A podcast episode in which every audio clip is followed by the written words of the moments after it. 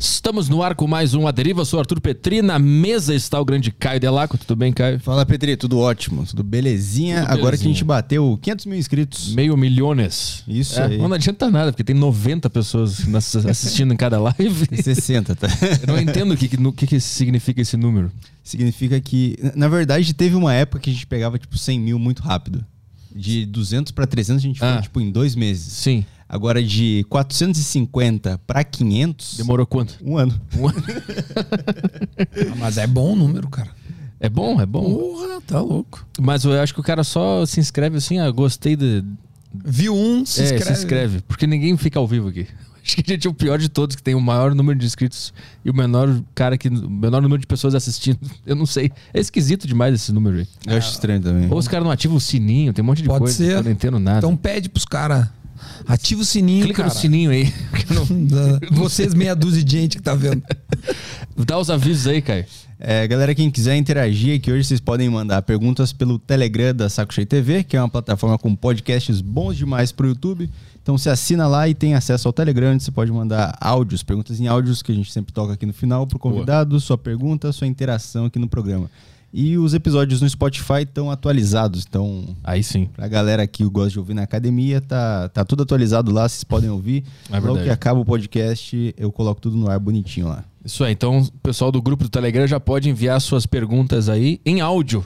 Aham. Principalmente em áudio, que é muito mais legal do que em texto, mas se quiser mandar em texto também, você tá na- no trabalho e não pode mandar, já vai mandando sua pergunta aí. O convidado de hoje é o grande Duda Garbi. Um prazer te receber aqui, cara. Pô, o prazer é meu, cara. Obrigado mesmo. Fiquei muito feliz com o teu convite. E tô ansioso, cara, porque vi alguns conteúdos teus. Fiquei super feliz, né, de, Pô, do de, caralho. de ver. Gostei de verdade. O Potter já tinha vindo, que é um amigo meu. Aham. E veio aí. e, Enfim, cara, obrigado. Obrigado de verdade. Pô, eu te acompanho há muito tempo, cara. A gente tava conversando agora, né, a respeito disso, né? Eu, te- eu escutei muito Pretinho Básico indo e voltando pra faculdade de ônibus. Muitas viagens de ônibus ouvindo, cara. Cara, isso me, isso me faz pensar que eu tô ficando velho, Arthur. E eu também, porque eu tô conhecendo todo mundo que eu ouvia quando eu era jovem. Quando eu- é bom, eu, eu trabalhei no Pretinho de 2010 a 2021. Então foram 11 anos. Aham. É, quando é que era que tu ouvia a gente? Toda essa época aí, 2010 até 2000 e... Depois que o Pedro saiu, aí eu parei de ouvir. O Pedro saiu acho que 19. É, então foi por aí que eu, que eu fui É, largando. Beto, bom, tu consumiu bastante tempo da, da parte que eu tava. Porque eu fiquei muito tempo na faculdade também, então. Então era meio obrigado a, a- a ouvir e tal. Cara, foi. Eu, eu, é, eu tô, tô velho, mas ao mesmo tempo experiente e, fe- e feliz de, de com tudo que, que, eu- que a gente fez lá. Essa época foi maravilhosa, mas não sei o que, que tu mais gostava, mas eu tenho inúmeras coisas que, que, que eu me lembro assim e que, que me dão muita saudade, velho. Pô, eu, eu lembro do, dos trotes, obviamente, da, da- das coberturas no, no planeta também, que era muito engraçado. Pô, tinha muita, muita coisa engraçada. E aí foi, ao longo do tempo, foi dando uma, uma diminuída. Eu senti que o pessoal começou a ficar com medo. Pode ser uma percepção de fora nossa, de ouvintes, mas. Cara, eu acho que eu acho que sim. Eu acho, que- eu acho que não era não só medo, mas cara, eu acho que começou, a, acho que a, aí aí é uma, aí, bom, pode ser uma leitura mais antropológica do mundo, né? Mas eu acho que a gente acabou tendo que se adaptar. Acho que o, tanto que a gente, né, brincava de pretinho raiz ou piada dos anos 80, que é quando a gente Aham. é uma coisa mais forte, assim, hoje em dia, né? E de, de fato, cara, certamente muita coisa que da época que tu escutava e que fazia o Pretinho um, um fenômeno, que, que ainda é um. Acho que o Pretinho, embora eu não, não, não seja mais um ouvinte assíduo, mas certamente tem muita gente que escuta. Era, era do politicamente incorreto, não tem nenhuma dúvida disso. E o Pedro Esmanioto fazia parte, era um dos caras mais controversos, assim, porque ele era muito foda. Mas assim. ele sabia falar o negócio que não podia falar de um jeito tão bom que era impossível odiar e não gostar, de ficar brabo. Ah, ele é um fenômeno. Assim como o, o Piangers Uhum. é, também tinha um personagem que era o Almir. Sim. E Aham. que era igualmente genial. E que também flertava com, com o politicamente incorreto. E, e, que, e era isso que fez da gente um grupo muito. é, muito bom, assim, cara. A gente era, modéstia à parte, acho que a gente fez um, um grupo ali naquele início ali, os gurizantes, né? Claro, em do- começou em 2007 o Pretinho. Mas acho que 2010, 11, 12, eu julgo esses quatro, assim, até 13, eu acho que é a melhor fase, ao menos que eu me lembre do Pretinho, assim. A gente era realmente uma coisa meio sem noção total, assim. Mas chegou uma hora que teve uma conversa, tipo, ó, pessoal, o mundo tá mudando, vamos dar uma segurada, ou isso foi rolando internamente em cada um? É, eu, eu não me lembro de ter tido uma conversa. Eu acho que não teve. Eu acho que a gente foi recebendo feedbacks e automaticamente é, a gente foi meio que cada um pisando um pouco no freio, assim. Eu lembro, por exemplo, daí falando um pouco de mim, que tinha, tinha as cantadinhas do Geiso e. E que eu lembro que teve uma hora que eu comecei. Eu, eu, o negócio começou a entrar atravessado no meu ouvido. Eu comecei assim, cara, ah, isso já não. Não, não sei se é mais isso. O Jason ainda, né, ainda fazia e tal, mas eu já não utilizava mais as, as cantadinhas como uma coisa, mas não porque eu não achasse, porque de fato já não era todo mundo que ria daquilo. Hum. Eu achava que tava. Se, se tivesse gente que, não, que tava se incomodando, tinha um ponto de atenção, na minha opinião, sabe? Sim. uhum. Hum, eu acho que fazer humor hoje tá, tá bem, é, é- é bem. É bem difícil. Tu tem que realmente, de fato, medir as palavras, né? Tem gente que não, não pensa assim, tem vários humoristas que, que, né, que, que, que se julgam de uma outra linha. Aí vai de cada um, assim. Eu até nem me julgo um humorista, sabe? Eu sou mais um jornalista de, de, de, entretenimento, sou um cara bem humorado e tal. Mas assim, naquela época a gente fazia humor total. E, e, e aí teve, acho que naturalmente, cara. Acho que a sociedade e foi fazendo e mas a gente sofreu críticas, acho também, assim como como elogios de posturas, quando, sei lá, algum tipo de mudança, a gente parou de fazer piada, sei lá, de, de, de, de loira, que era meio óbvio assim, né? Em um certo momento aí, aí muita gente criticou, mas muita gente também elogiou. Então, eu acho que foi uma mudança natural que foi seguindo, assim, a. Eu te confesso que eu não sei como é que ela é hoje. Se, se há se esse flerte com o politicamente incorreto. É, pois é, eu não sei, faz, faz tempo que eu não que eu não que eu não acompanho, não sei como é que tá os guris lá, mas mas assim, na minha época não, não teve uma conversa, acho que a gente foi se moldando, mas erramos certamente, porque depois ainda quando a sociedade já havia se alertado para isso, certamente fizemos coisas assim que, que, que era do pretinho raiz, vamos dizer assim. Aham. Que, cara, eu acho que acontece, meu. Eu acho que é do jogo. é, mas, mas acho que é uma evolução, cara. Sim. Mas eu me, eu me pergunto que tem muita gente que na, quando as- o Pretinho começou a mudar, que começou a se incomodar, né? Pô, eu quero aquele programa de volta e tal. É. Ah, essa mudança, ela começou a acontecer quando foi mais fácil do público entrar em contato com vocês. Ah, pode ser, Arthur. Pode ser. Antes era só e-mail, né? É, Não, mentira, antes era comentário de blog. exatamente. É. Aí depois e-mail. Aí, cara, aí depois começou de, de verdade a chegar muito mais fácil, né? A- redes sociais pessoais de cada um, Instagram principalmente, Twitter, tinha, tinha muito Twitter uma época. E eu acho que sim, acho que se permeava muito pela opinião de, de, de, de Twitter, assim. E, enfim, eu acho que tu tem razão, cara. Eu acho que isso pode ter acontecido pelo feedback mais imediato do que estava acontecendo e se moldava o programa. Mas assim, foram saindo pessoas, entrando pessoas, então estilos novos chegaram, né, outros saíram. A renovação, eu lembro que o Federer falava muito isso, a renovação se dá naturalmente. Então, naturalmente, pessoas saíram e pessoas entravam. Né? E isso, isso ia acontecendo pelo estilo de cada um ali fazer o seu tipo de humor ou ser uma pessoa bem humorada, divertida, assim. Então, acho que foi natural, cara. Tu, tu falou que tu não se considera um humorista, mas nessa época tu se considerava. eu me considerava, meu. Eu me considerava porque eu acho que eu fui humorista é, por um bom tempo. Eu sou um cara que, que sempre foi muito comunicativo, né? Eu fui expulso do colégio por me comunicar demais, né? Tipo, atrapalhar a aula, o convívio da aula. Aham. E, mas sempre fui um cara muito bem humorado, né? De, de, de falar besteira e, e ser parceiro pra fazer merda e bagunça e tudo mais, assim, quando era piá. Bom, beleza, passou, né? O cara começa a crescer, virar responsável de, de algumas coisas. E, e, e, e aí eu acabei entrando no humor porque eu facilmente tinha imitava as pessoas. E isso, isso é da veia do, do humorista, né? Eu- im- imitar pessoas. E aí eu acabei fazendo stand-up por muito tempo. Entrei no Pretinho também fazendo humor. Então eu acabava, mas cara, eu não tenho o talento, velho, que tem caras. Tu é um deles e tem vários, eu poderia falar vários caras que tem é, é, é, piadas do cotidiano. Eu, cara, eu sou eu, eu sempre fui muito mais do improviso. Então, o- por isso que eu, eu, ao menos eu gostava, assim, das participações dos personagens que não, é, que não eram, não vinham de texto, de e-mail, Ah. né? Eram da sacada do momento, né? Então, é, essa, essa, esse, esse reparar no cotidiano que faz com que um, um cara de stand-up né, se destaque com uma piada que tem um- um- uma puta construção para te ter depois um punch ou apenas uma reflexão, é, eu, não, eu, eu acho que eu não tenho esse talento para me manter no topo, né? Como vários caras têm.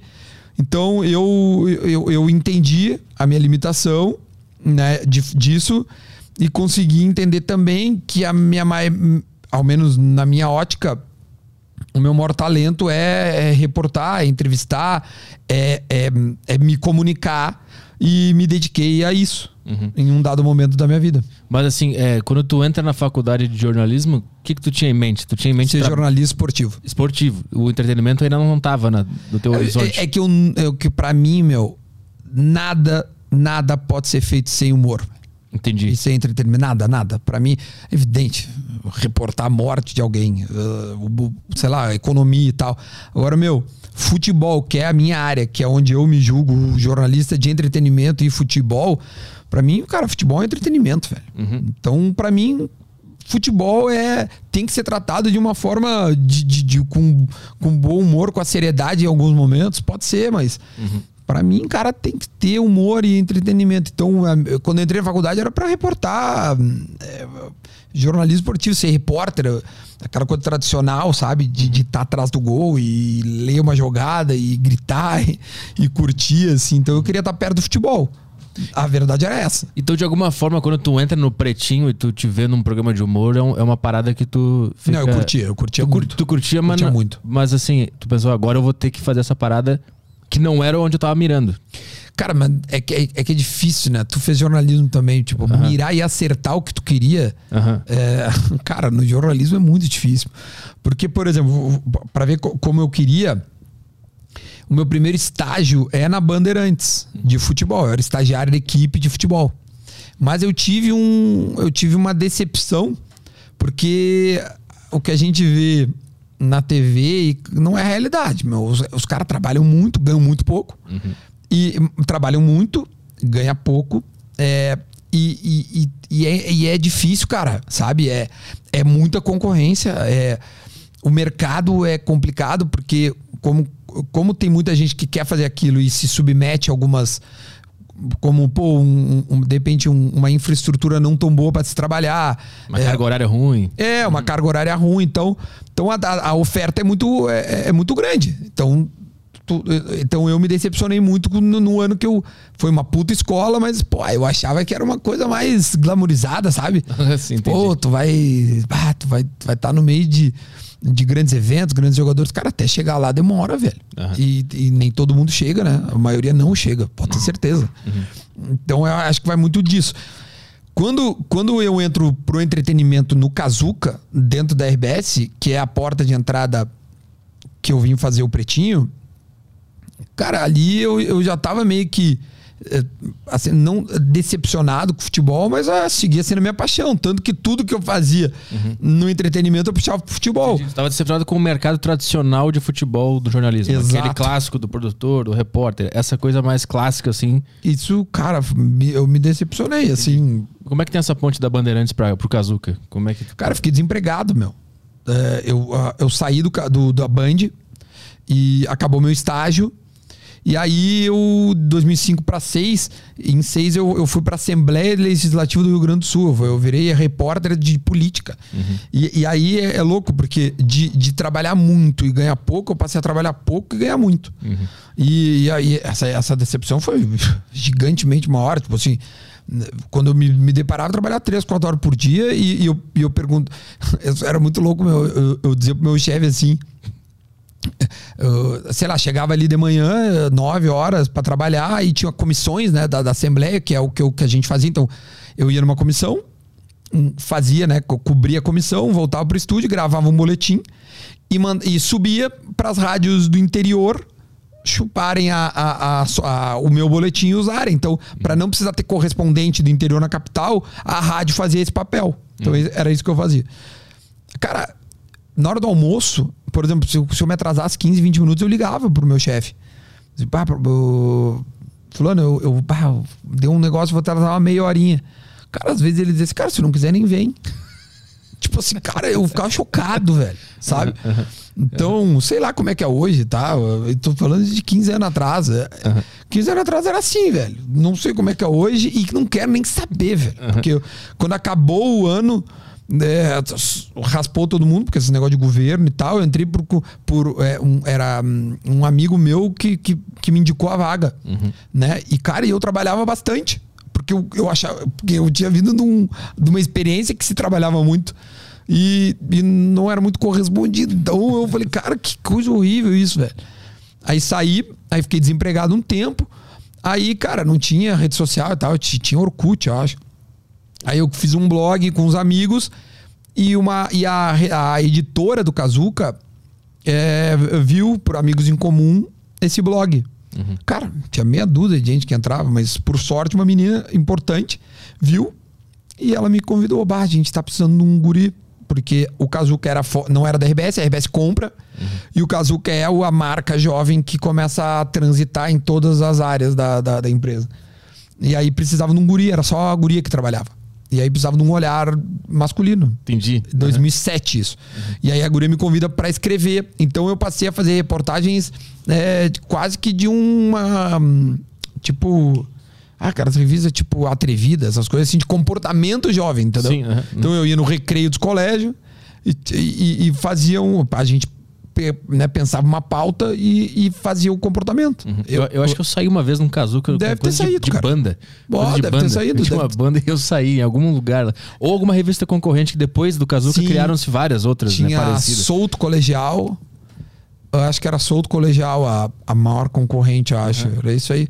Mas aí então a gente ia. hum, E, e, e a partir. mas olha que louco. Aí eu queria. Aí eu pedi lá no Kazuca pra criar a página de futebol do Kazuca. Entendi. Tipo, aí eu ia, entrevistava os moleques da base. Porra, eu entrevistei o Alisson, do, que, que hoje é goleiro da, da seleção. Cara, o Alisson tinha 16 anos de idade, 17 anos de idade. Ele, tava, ele era da base. Então eu fiz uma matéria com ele e com o Muriel, os dois irmãos, goleiros da base do Inter, entendeu? Tipo, cara, eu conheço o Alisson ah, desde 2014, velho. De, ter 13, sabe? Há muito tempo. Então, essas, então eu sempre pedia pra fazer coisa com futebol. Sempre pedia pra fazer coisa com futebol. Tanto é que tem um dado momento que lá na, que, eu, que eu já tô no pretinho e tal, indo bem na empresa. E aí eu bati na porta do Globo Esporte e, e da, da TV e falei, cara, você, o, o Thiago Leifert tava bombando em São Paulo, né, com o Globo Esporte local. E aí eu falei, cara, vocês não vão fazer nada de humor, velho, com futebol. uh, essa é a tendência, né? O Thiago Leifert tá lá mostrando pra todo mundo e tal. É, pois é, não sei o quê. Eu falei, cara, me dá uma oportunidade aí e tal.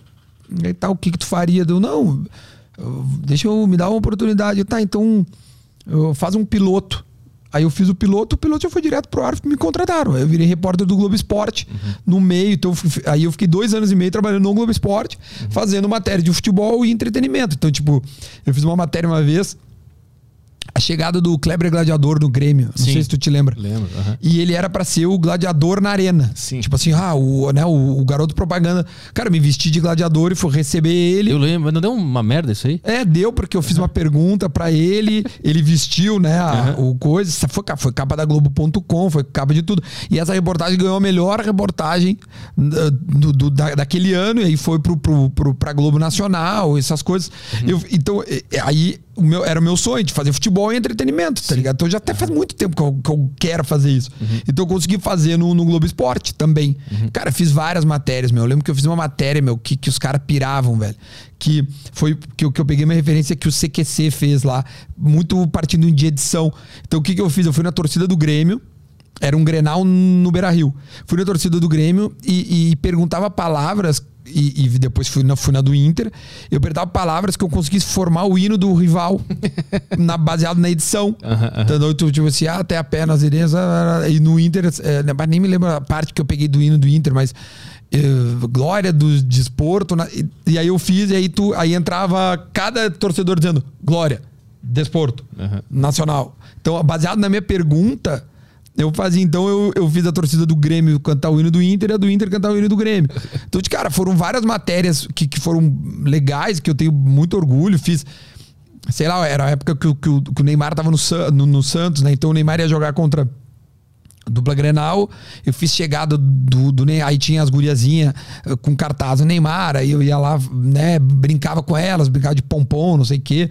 Recebeu o Neymar, então eu fiz várias coisas legais. O nome do quadro era Bola Fora, dentro do Globo Esporte. Então, cara, eu sempre busquei fazer futebol e entretenimento. Sempre, sempre. É, Era, era o que eu fazia. Eu, eu comecei, eh, né, quase vamos dizer, pela porta dos fundos. E, e, e agora, hoje, eu, eu, eu, eu já eu tô fazendo isso também, né? Porque eu faço entretenimento lá no meu podcast, lá no, no, no assado. E, e- futebol é o, é, o, é, é o principal. Uhum. E, do Kazuca pro Pretinho, como é que se faz a ponte? Dentro do Kazuca tinha várias ah, áreas, né? Va- Várias mídias. Então o Kazuca era a marca que respingava em rádio, TV, jornal e internet. Aí eh, abriu os- uma vaga no CQC em 2009. Né? O oitavo integrante do CQC, a Mônica Iose, que ganha. Eu acompanhei isso, eu lembro. Uhum. Tá. Aí eu mandei é, um compilado de coisas que eu tinha feito no, no Cala a Boca Piangers, que era o programa da TV Com que a gente fazia. Ahn, e mandei pra concorrer. E aí passei. É, eram 28 mil inscritos. Ficaram 16. Não, ficaram 20, 24, acho. E aí, eu, aí me chamaram. Aí eu fui. Fiquei entre os 16, beleza, fui eliminado, voltei. Mas só que isso chamou a atenção do Fetter, Entendi. Uhum. né? Porque eu trabalhava no Casugo, não tinha nada a ver com, com- com o Pretinho, nada. O, o Pretinho veio para Atlântida em 2007. Esse caso, esse, esse CQC é 2009.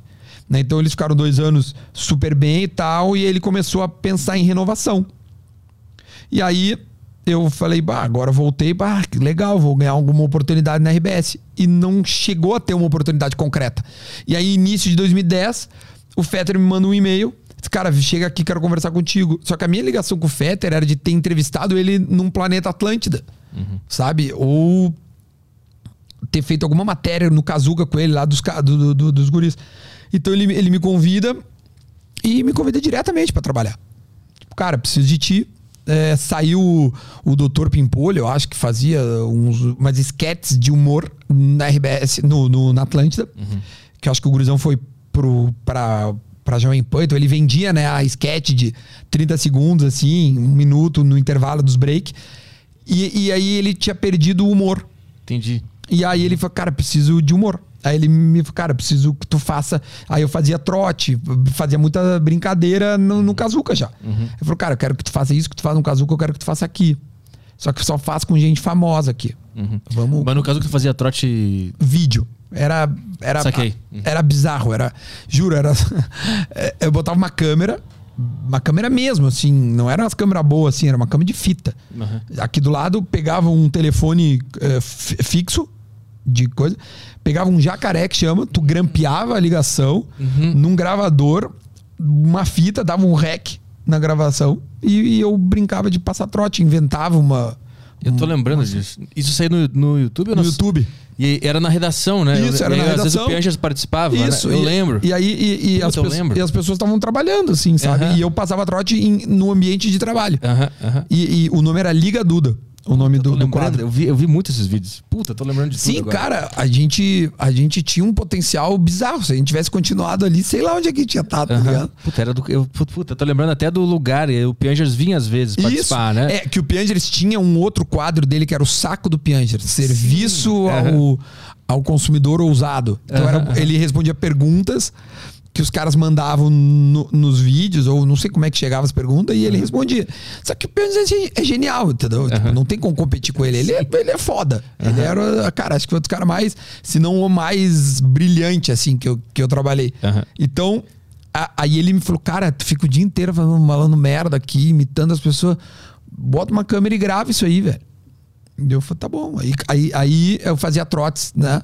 Ahn, até acho que tem um que outro no meu canal lá. Se escrever Liga Duda, capaz de sair. E aí o Federer queria que eu fizesse isso na rádio, só som, né? Uhum, uhum. E assim foi. E, E aí, aí? ele que colocou o nome de cabelo no espaguete, que é alguma coisa que incomoda. Sim. Então o nome era Cabelo no Espaguete. E aí a premissa era pessoas conhecidas, né? Pra ter uma identificação fácil do, do público que ouvisse. Mas aí nessa hora tu já entra como um, um cara do Pretinho ou tu Não. tá fazendo trote pra Atlântida? Era trote pra Atlântida, Entendi. só que, cara, quando ele roda isso no pretinho, meu, dá uma semana e todo mundo queria saber quem é que fazia. E, e aí foi uma explosão, assim. Uhum. Uma explosão que ele falou, cara, tu precisa entrar. Tu vai entrar, só que, meu, tu, tu vai entrar só com personagem. Tu só usa teu personagem. E aí foi que o Geiso explodiu, Uhum. né? Que era um personagem que eu fazia e que, e que explodiu, cara. O Geiso, assim, assim como o Alcemar depois explode, é, que, é um, que é um personagem mais recente, o Almir teve a sua época, acho que todo mundo teve a sua época. O Geiso teve a sua época. Uhum. Mas Como, é que, como é que tu absorveu essa, essa explosão no humor do Sul dentro de um programa tão pica como era o Pretinho? Como é que foi pra ti pessoalmente? E- porque, tipo, quando eu falei que tu não mirou nisso, é porque tu não tava pensando, "Ah, eu quero trabalhar no Pretinho e fazer o humor. Não, é verdade, Daqui a pouco o negócio acontece e tu te vê com esse potencial cômico. Como é que tu absorveu Cara, isso na época? Eu, em termos pessoais, velho, eu sempre fui um cara muito, é, muito tranquilo, assim, de. Como é que eu vou te dizer, cara? Assim, nunca o su- sucesso, mesmo que. O sucesso é muito relativo, né? Tu pode ser o cara mais famoso do teu bairro, o cara mais famoso da tua cidade. O cara... Hum, Ali a gente tinha uma exposição na nossa região, né? Rio Grande do Sul e Santa Catarina grande, que isso nunca foi pra mim uma coisa eh, que, eu, que, que eu usasse eh, de forma eh, ruim, pejorativa, de. de- de, então, isso nunca foi algo que me subisse a cabeça, né? É, profissionalmente falando, eu falei assim, cara, aqui tem, um, tem uma coisa muito foda, velho. Eu- tanto que eu começo a fazer show de humor e ninguém fazia show de humor lá na rádio. Era o Duda 3 em 1, não era? Era do da Garbi 3 em 1, ninguém fazia. Eu fu- aí eu falei, cara, vamos, vou, fazer isso. Aí eu comecei a fazer. Aí tinha o, o Britinho, que era o Paulo Brito, o Santaninha, que era o Paulo Santana e o Geiso. Então, eu fiz um show dos três. Aí, começo, aí eu, eu, eu né, comecei a, a a viajar, a ir no teatro, a alugar o teatro e eu. Então, no início, tomava uns pau, malotava e tava indo bem e tal. A exposição da rádio era super boa, a gente tava num, num hype. E aí começou, então eu, eu passei a, a curtir o momento, porque de fato era muito bom, velho. Sabe? Era uma diversão, mas passou a ter uma responsabilidade. Né? Essa que nós conversamos no início do programa, e a responsabilidade de, de resultado, de, de seguir inovando, de, de continuar fazendo as pessoas curtirem. Né? Então, é, a- a- o meu tesão pessoal era, era esse, era porque eu sempre fui e- de, de gostar de proporcionar alegria, né? É, a gente, sei lá, quando pequeno a gente percebe isso quando conversa com os pais, né? E, ah, tu sempre gostava de, né, fazia piada na galera para todo mundo rir e tal. Então, isso é uma coisa que tu fazia sem saber e que passou a ser profissão, né? Um pouco por acaso, cara, Acho que foi um pouco por acaso, mas eu fui aproveitando as oportunidades que foram me dando e eu fui indo, entendeu? Poderia ter parado por ali, ter pego a direita e, ou, né, e mudado o rumo. Sim. Uhum. Não, eu fui indo porque eu tava gostando, velho. Sabe? E, e lidar com o palco foi, foi difícil? Cara, foi difícil, meu. Eu- mas eu me preparava muito, cara. É, por saber um pouco da minha limitação. Então, eu lembro que, que, que é, tinha uma. O público é, comparava muito eu e o Pedro, porque nós surgimos muito, muito próximos. E comparavam muito, porque a gente surgiu muito rápido, com muito talento. Né? O Pedro bem mais que eu, diga-se de passagem. Mas os caras comparavam muito, porque eu era extremo, era muito mais transpiração e o Pedro mais, muito mais inspiração. Cara, o Pedro, tu- o Pedro é um artista, né? Ele é foda, ele canta, ele dança, ele, ele faz o que ele quiser. E, e eu, só que eu era extremamente mais dedicado, focado, prof- profissional, não nessa palavra de, de, de que ele era, não, não tava nem aí. Era assim, cara, preciso, preciso entregar um trote inédito por dia. Cara, eu não sossegava enquanto eu não entregasse, entendeu? Então era nesse sentido. Então tinha uma mínima comparação. Então, ah, ah, ah, isso, isso foi bom para nós crescermos juntos. A gente sempre se deu bem, né? Embora existisse essa comparação, a gente é muito amigo até hoje e a gente já conversou. Os caras queriam nos botar um contra o outro. Bah, é verdade que queriam. A gente já trocou essa ideia, sabe? O público, no, no caso? É, o público, é. Os caras comentavam, tipo assim, ah, o Duda é muito sem graça, o, o bom é o Pedro. Ah, não, mas ó, o, o Duda é bom também, não é só. Tinha essa, essa maneira, e, e certamente que se isso chegar no Pedro, ele vai dizer que tá, bah, eu, eu acho que acontecia isso mesmo, sabe? E a gente. E, e- e a gente nunca chegou até que teve um dia que nós trocamos uma ideia e a gente falou, cara, os caras queriam fazer bar. E, e às vezes eu falava pra ele, porque como eu tava sempre um, um pouquinho à frente dele no sentido de experimentar, então eu fui pro palco antes, eu, eu, eu tomei um pau antes e eu, eu consegui lotar teatro antes. Depois o Pedro fez uma carreira maravilhosa, fez, porra, lotou acho que duas, três fiergs numa noite, assim, coisa que eu não fiz. E, e aí eu avisei algumas coisas pra ele e ele assim, cara, tu tinha razão, velho tu tinha razão em algumas coisas, sabe? Que eu avisava pra ele, que eu alertava ele, que às vezes as pessoas diziam, ah, ele tava dizendo aí porque ele quer te derrubar, coisas assim.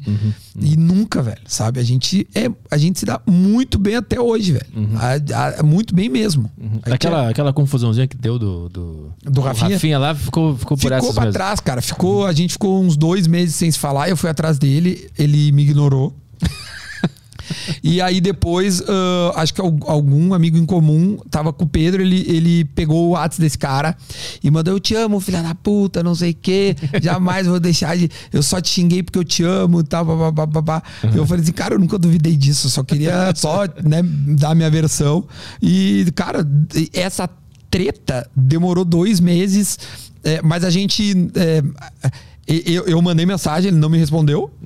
E aí depois, cara, normal, assim, tipo, ah, esses dias a gente tava junto até no evento lá da, da KTO lá e, e f- falamos, nos abraçamos e, e nada mudou, assim, de, de verdade. A gente segue trocando ideia e falando sobre, sobre tudo e relembrando. E, e eu tô muito feliz que ele tá bem lá fazendo as coisas dele.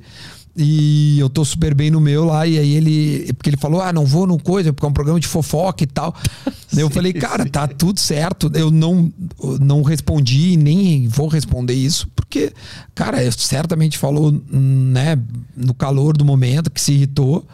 Não tem problema nenhum. É, Mesmo que ele pense isso, é a opinião dele e é justo que qualquer um pode pensar que o programa é ruim, não querer ver, não querer participar, faz parte. Tá Então, ligado? pra quem não sabe, o Rafinha falou umas merda do Pedro lá no teu programa. Só que aí que tá. Eu- Ah. vou tentar, né? O, o Rafinha não, não, de fato não conhece o Pedro. Ao menos não conhecia até aquele dia. E, e, e o Rafinha tava sendo extremamente irônico.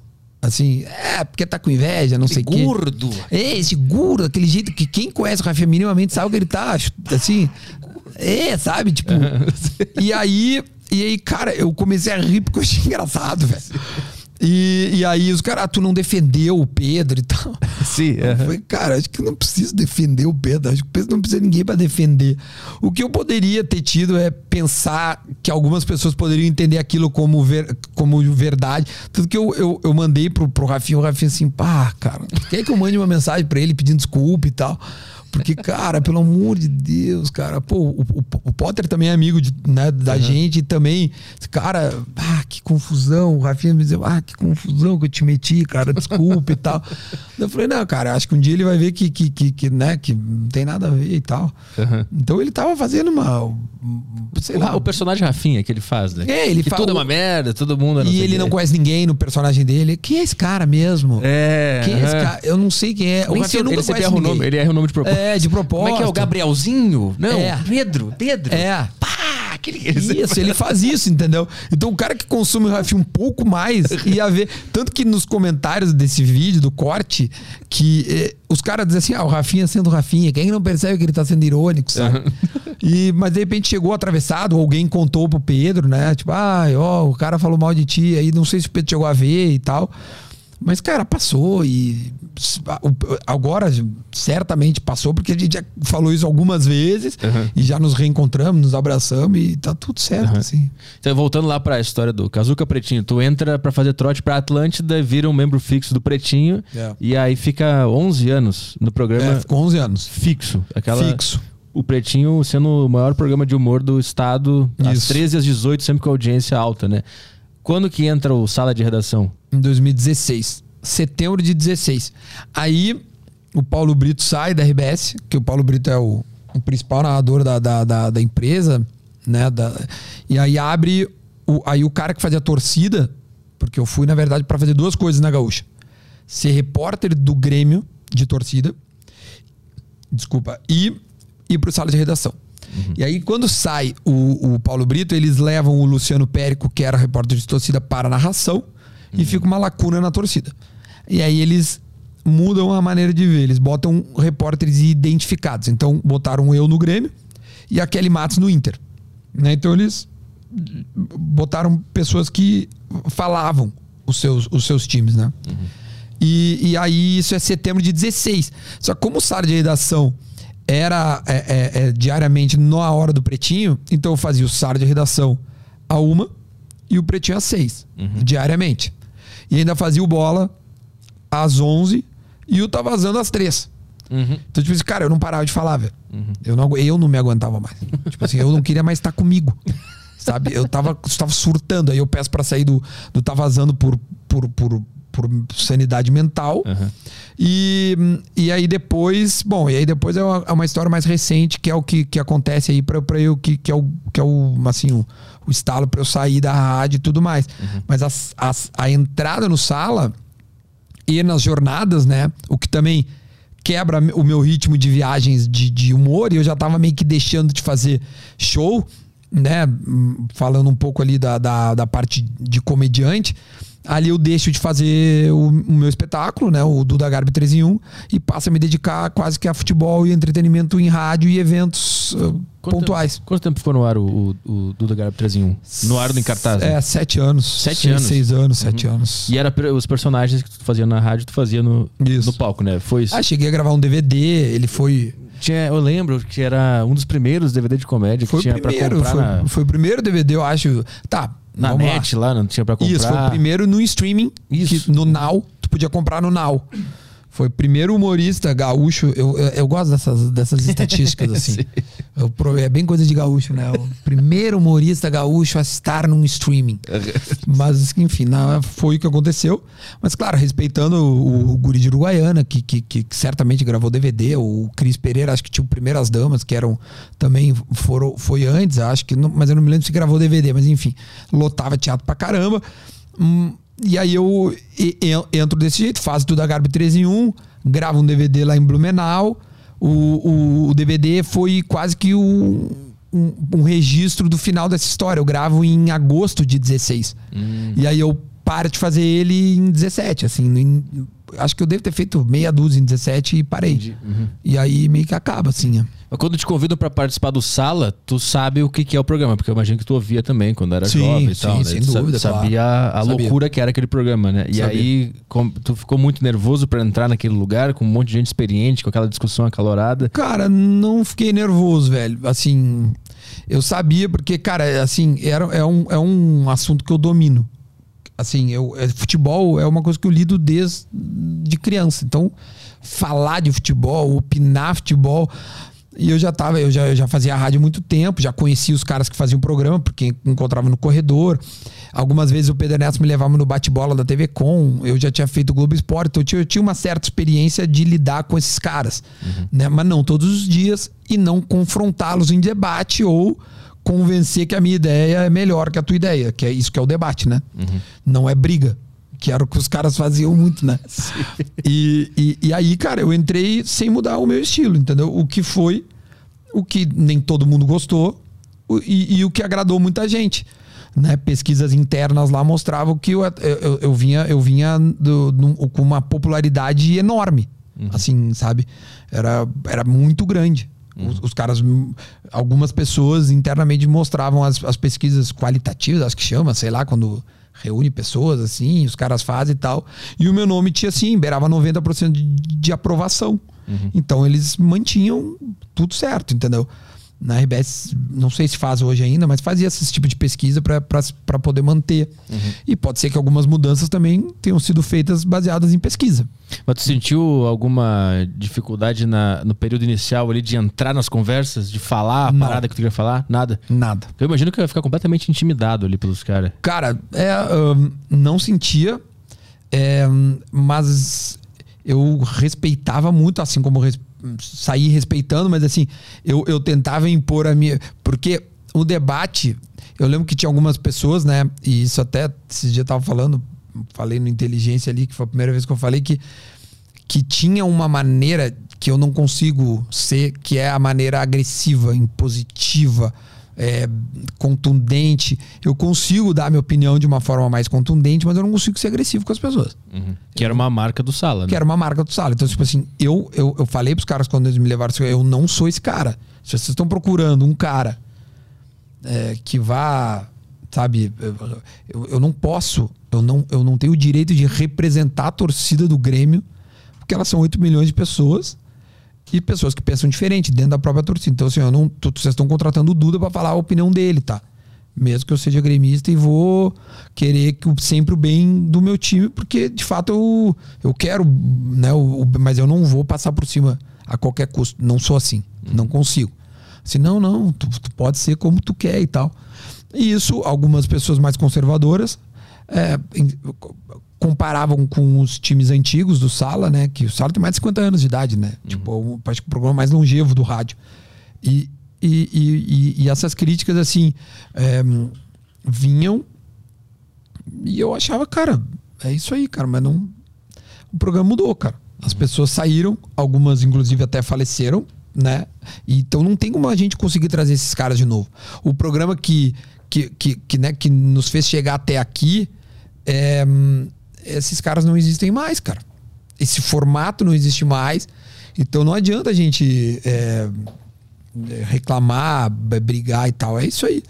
O meu estilo é esse e é assim que eu vou que eu vou tocar, velho. Existiu uma resistência de uma parte do público em aceitar a nova roupagem do Sala, é isso? Eu acho que existiu, meu. Eu acho que uhum. sim, mas isso não chegava até mim, assim. Entendi. Uhum. É, eu, não, eu, não, eu não fazia o que eu chamo de ego search né? Escreve teu nome no, no, no, no Twitter para ver o que estão falando de ti. Isso é uma, é uma cagada Eu não faço isso. isso. É. Eu fiz, fazia isso quando eu era tava começando por insegurança. Uhum. No momento que eu passei a entender meu trabalho, saber que eu tinha uma mínima relevância, que o meu nome é, tinha um peso, a minha opinião uh, influenciava pessoas. falei, cara, se eu começar a, a, a me influenciar por tudo que tá todo mundo falando e, e outras pessoas que não estão nem aí pro meu bem-estar. É, aí eu vou enlouquecer, cara. Só que é, só que é difícil, né? É, trabalhar com futebol, porque a galera que acompanha futebol, os caras são é malucos. paixão, né? claro. E xinga, e ameaça, e briga e tal. É, não, é Consegue se paixão. blindar em, em, relação a isso? É, é difícil, cara. Tem que ter muita cabeça. Eu acho que, a, a, eu acho que tem que ter mais cabeça para isso do que pro sucesso repentino que aconteceu com, com o Geiso, com o Pretinho ali, sabe? Uhum. Eu acho que o futebol, ele é um. Ele é, ele é bem mais difícil, meu, porque. Outra, e outra era um posto, cara, que, que era muito desejado, sabe? Então era muita gente secando. O, o, por eu ter começado, os caras achavam que qualquer escorregado, escorregados vão tirar ele, né? Hum, entendi. E, uhum. Entendeu? Então, ah, eu sentia que tinha isso. E amigos próximos também me diziam que, que, né, que, que tinha isso, assim, sabe? Uhum. Os caras torcendo pra eu errar, pra eu ir mal, pra eu escorregar e tal. Uhum. Uhum.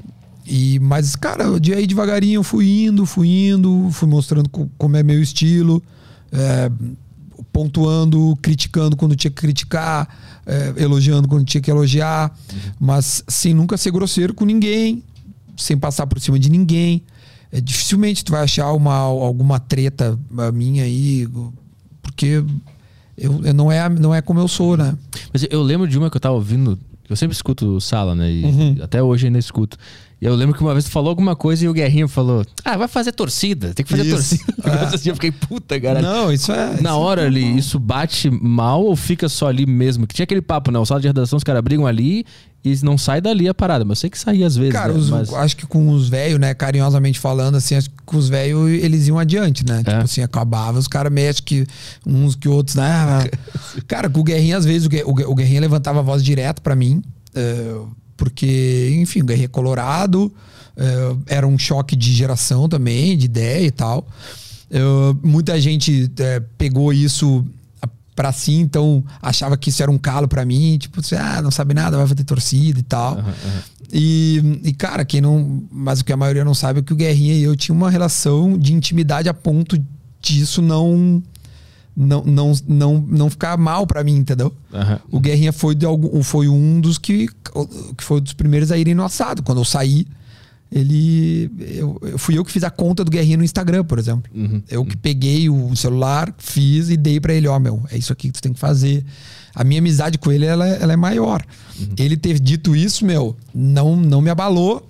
É, se tu pegar esse dia, eu ainda eu, eu, eu acho que eu falei assim, cara, eu faço torcida com muito orgulho, velho. É, eu é porque eu, é, é, né, no, no calor do debate ele tenta me diminuir. E, e, e, eu já, já, já entendeu no dia que eu tava. Uhum. Eu disse, cara, não tem problema, Guerrinha. Eu, eu faço torcida com muito orgulho, não tem nenhum problema, cara. Isso aqui. Tanto que no decorrer do programa ele, ele amansa porque ele percebe, cara, acho que o tom foi um pouco acima e uhum. passou, sabe? Uhum. Mas muita gente tentou usar isso, sabe? Sim. Uhum. Tipo, aí quando eu ia no coisa do Grêmio, os cara, muita gente positivamente, né? Porque a gente né, de uma forma idiota e errada, a gente lembra mais das críticas, né? Uhum. Mas muita gente, mas muita gente, quando eu ia pro Grêmio, depois os caras diziam, meu, não deixa mesmo. Para, a gente gosta de tipo, caralho, não sei o que. Uhum. Eu tô falando aqui dos, dos, dos, negativos, mas, cara, não tem nem comparação. Eu era muito mais positivo, uhum. muito mais. Uhum. Muito mais. Senão eu não teria saído da RBS e ter levado uma base tão grande e o meu trabalho ter, né, ter, ter estar indo tão bem. Uhum. Senão eu estaria já, sei lá, esquecido por aí, né? Quando que, quando que tu sai do, do sala de redação? É, tu sai junto tudo, do Pretinho, tudo, da RBS, tudo. tudo ao mesmo tempo? Dia 9 de março de 2021. Foi meu último dia. Uhum. E isso, isso aconteceu porque tu queria fazer coisas por fora também e a RBS não aceitou. É isso. É isso. E aí tu... Também. Também? Isso, isso, isso que tu disse é, um, é, uma, é, um, é um pedaço, assim, né? Hum. Essa é uma ponta do iceberg, assim. Mas o que mais que teve? Cara, teve uma parada pessoal também nisso, assim, de, de, de, de não estar tá feliz, de. Cara, eu tive fobia de torcida, de, de, de público. É, e então, quando eu ia nos estádios e as pessoas. É, esse negócio de, de cobrança e tal uhum. é, já estava demasiado. Estavam começando a me fazer mal. Mas o que era essa cobrança? Não, cobrança por falar isso, falar aquilo tu não sei o que, parará, mas, mas não era isso. Isso estou dizendo assim, esse, esse momento bélico que o futebol tava entrando, tava me fazendo mal. Aliado a inúmeras outras coisas, como não tá mais feliz com o que eu fazia de trabalho. Entendeu? Eu já não tava mais feliz com o meu dia a dia né? O, o, o, sala já não era mais uma coisa que eu gostava de fazer, já, já era uma coisa meio pesada para mim. Tem um motivo ou tu só enjoou? Cara, eu enjoei, velho. Eu enjoei e eu, e, e, eu tava querendo fazer mais. Eu tava me sentindo uma paisagem. Tá ligado? Uhum. Para mim tava muito fácil. Entendi. E eu, eu, não consigo ficar estagnado, velho. Uhum. Sabe? Tanto que quando eu entro no sala em 2016, foi uma coisa muito importante, porque eu não sei se eu não ia estar tá já pirando aquela época. Porque quando tu entra no sala, é como se eu tivesse trocado de emprego, entendeu? Ou ganho um novo desafio. Cara, e eu já tava precisando me desafiar de novo. E isso que eu tô fazendo hoje, nada mais é do que um desafio, entendeu? Uhum. Então, aliado a muitas coisas, como é, eu, eu não poder fazer coisas externas, né? Não poder fazer publicidade no, nas minhas próprias redes. Uhum. É, o, cara, a remuneração ser muito abaixo do mercado é uma coisa que incomoda, porque se tu tem um complemento que é permitido, isso, isso, né, isso se, se né? é, isso equilibra e tal. Uhum. Então não poder aliado a isso, a, a, a não eu, eu, eu tá trabalhando demais, não ter esse tempo para poder. Uh, tipo, foram 12 anos trabalhando de segunda a segunda, quase. Uhum. Né? Os caras vão dizer, pô, que não quer mais nada, se tá aqui, pô, barbado e tal. Mas, cara, eu, eu, eu, eu não. Pô, eu, eu não tinha Natal, eu trabalhava no dia 30, 31, tinha uma folga, assim, né? Meu pai mora em São Paulo, então dificilmente eu conseguia é, passar datas com a minha família. Uhum. Um, agora já tava namorando, então a, era difícil conciliar. Então, cara, foram várias coisas que pesaram, né? não só uma nem duas, uhum. que quando tu coloca na balança, tu vê assim, cara, tem alguma coisa aqui que tá me incomodando. São várias coisas que eu acho que dá para para fazer outra coisa. Então eu queria me desafiar, queria fazer uma outra, uma outra coisa, que lá tava muito, muito tava uma paisagem. Sim, eu entendi. É, de alguma forma, um comunicador, um jornalista, um comediante no sul, para ele chegar no topo, é chegar no topo da RBS, né? E estar no sala, ter participado do Pretinho é o topo lá, não tem mais para onde ir depois disso, né?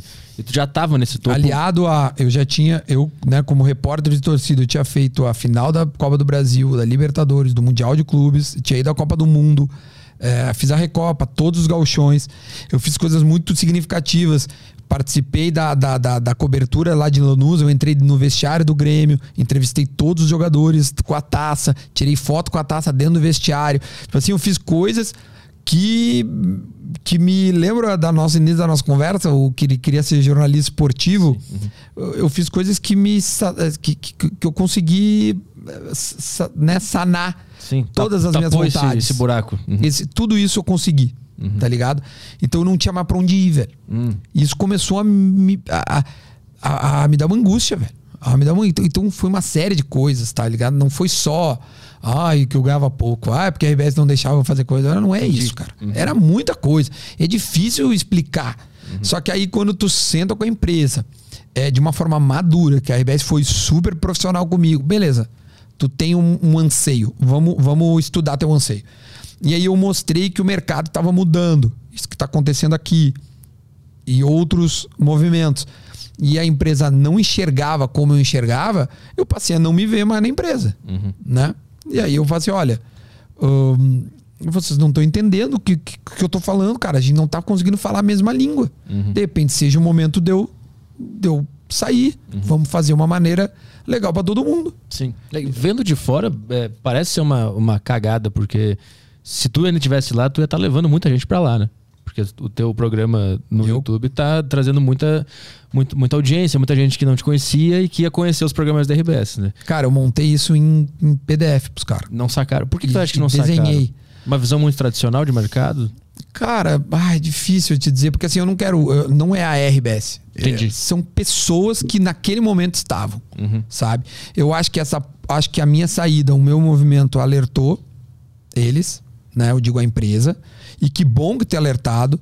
Eu não tenho nenhum problema de ter sido, é, tipo assim, de ter, de ter saído da empresa e para a empresa mudar o seu, o seu olhar, porque eu sei que outros profissionais estão tendo liberdade para criar fora, estão tendo oportunidade de, de, de, fazer publicidade fora, de participar de, de, de, de, de enfim, de conteúdos externos uhum. e tá todo mundo feliz agora, uhum. né?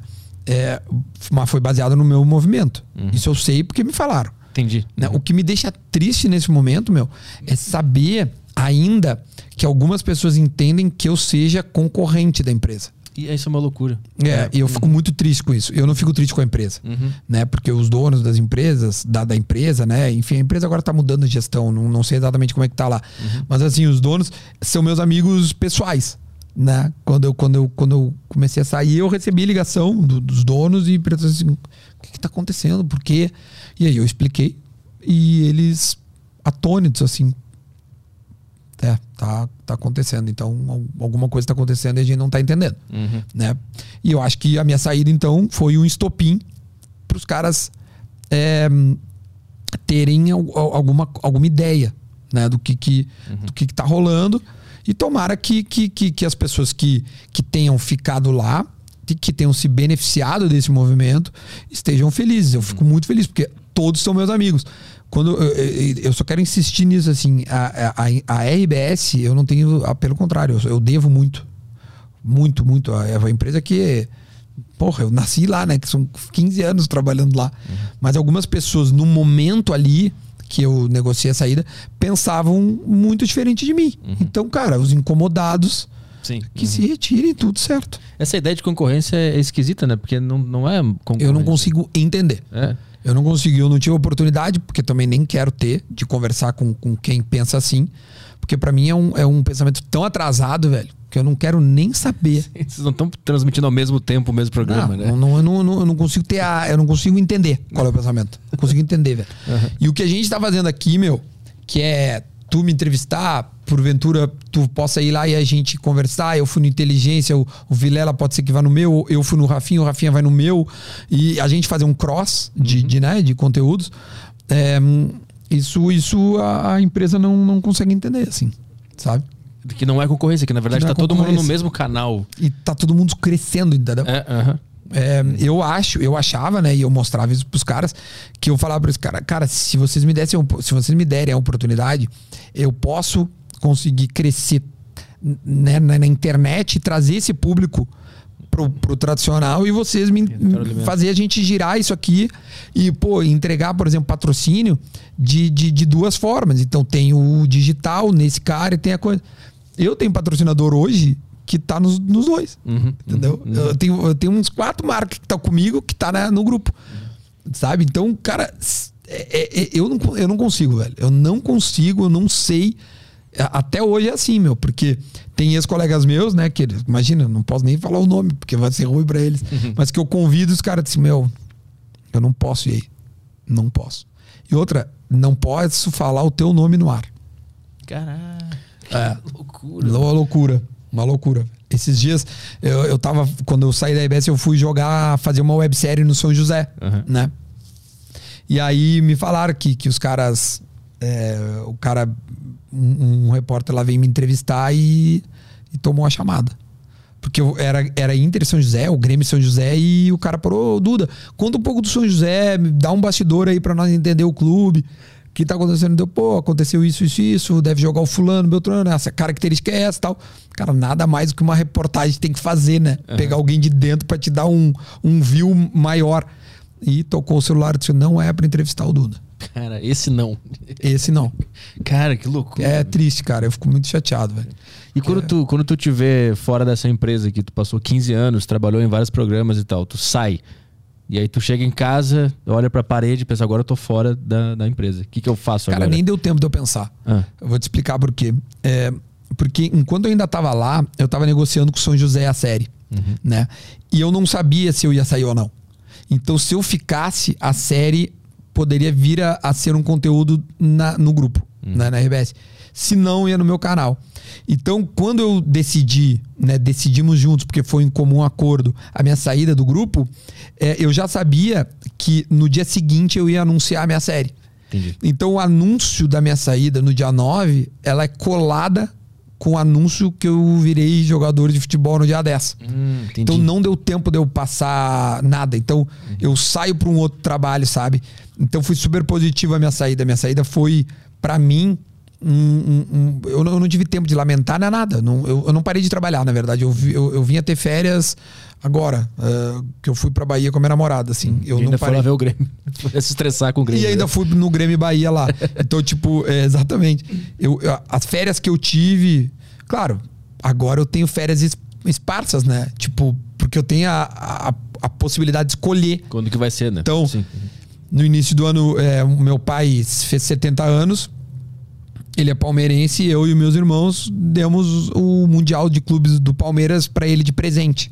Então fomos a Dubai, ficamos uma semana com ele.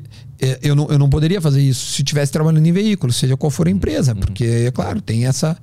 Mas agora não. Então, viagem. É minha namorada que às vezes faz home office na, na, na empresa que ela trabalha.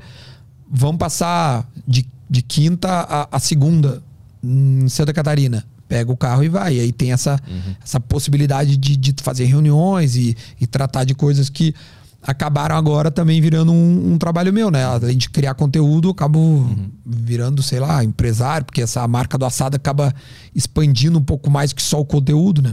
Então, a primeira, o primeiro projeto que tu toca depois de sair lá é o São José. é o São José. Pra quem não sabe, o que, que é essa série do, do São José? Série de São José, cara, foi a realização de um sonho de quando eu era piá querer ser jogador de futebol e não por, por talento não ter tido a chance de conseguir realizar meu sonho e ao mesmo tempo reportar, fazer um documento de mostrar a intimidade de um time de futebol, né, e de jogadores que não são ah, os protagonistas, e sim os figurantes do futebol. Eles não têm altos salários e eles são trabalhadores da bola, né? E aí eu me eu, eu, eu- eu viro um trave, né? Eu me travesti de, de jogador porque eu eu fui inscrito, saí no bid, eh, tinha folga e, e treinava rigorosamente n- no schedule, né? na- no calendário do grupo principal Vivia um- a vida de um jogador do São José. sem é tirar nem pôr. É exatamente aquilo. Tudo, tudo que eles faziam, eu fazia também. É, e eu fui anunciado pelo clube, oficialmente, né? Então ninguém entendeu nada, né? Como é que um, e, e, e, tinha e, e, foi louco meu porque é, o Fred tinha feito isso no Magnus né? O Fred do Desimpedidos. De futsal, né? De futsal, é. E aí o, o Cartoloco fez isso no Resende, é, só que em vídeos menores né? O meu é uma. Eu, eu me inspirei de fato numa websérie como se eu fosse eh, disponibilizar no streaming. Uhum. Então, são seis ou sete episódios de 25 minutos, né? Com começo, meio e fim e com o que vai vir a seguir.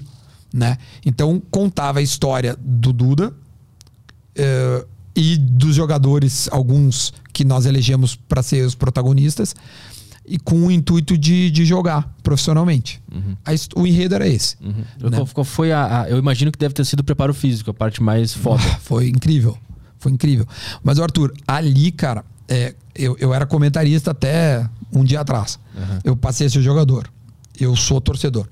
É, eu, eu, então, eu, podendo estar dentro do clube, eu consegui, meu, ter um olhar muito completo sobre o futebol, que era uma das coisas que eu buscava, entendeu?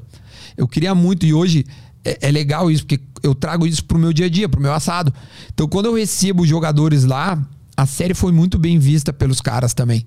Muita gente viu. Uhum. Então, quando os jogadores veem a série, ouviram a série e, e conversam comigo, eles, eles, eles assinam essa parada, tá ligado? Pô, eu, tu que eu sei que teve lá, então tu, tu, tu entende o que eu tô dizendo e tal.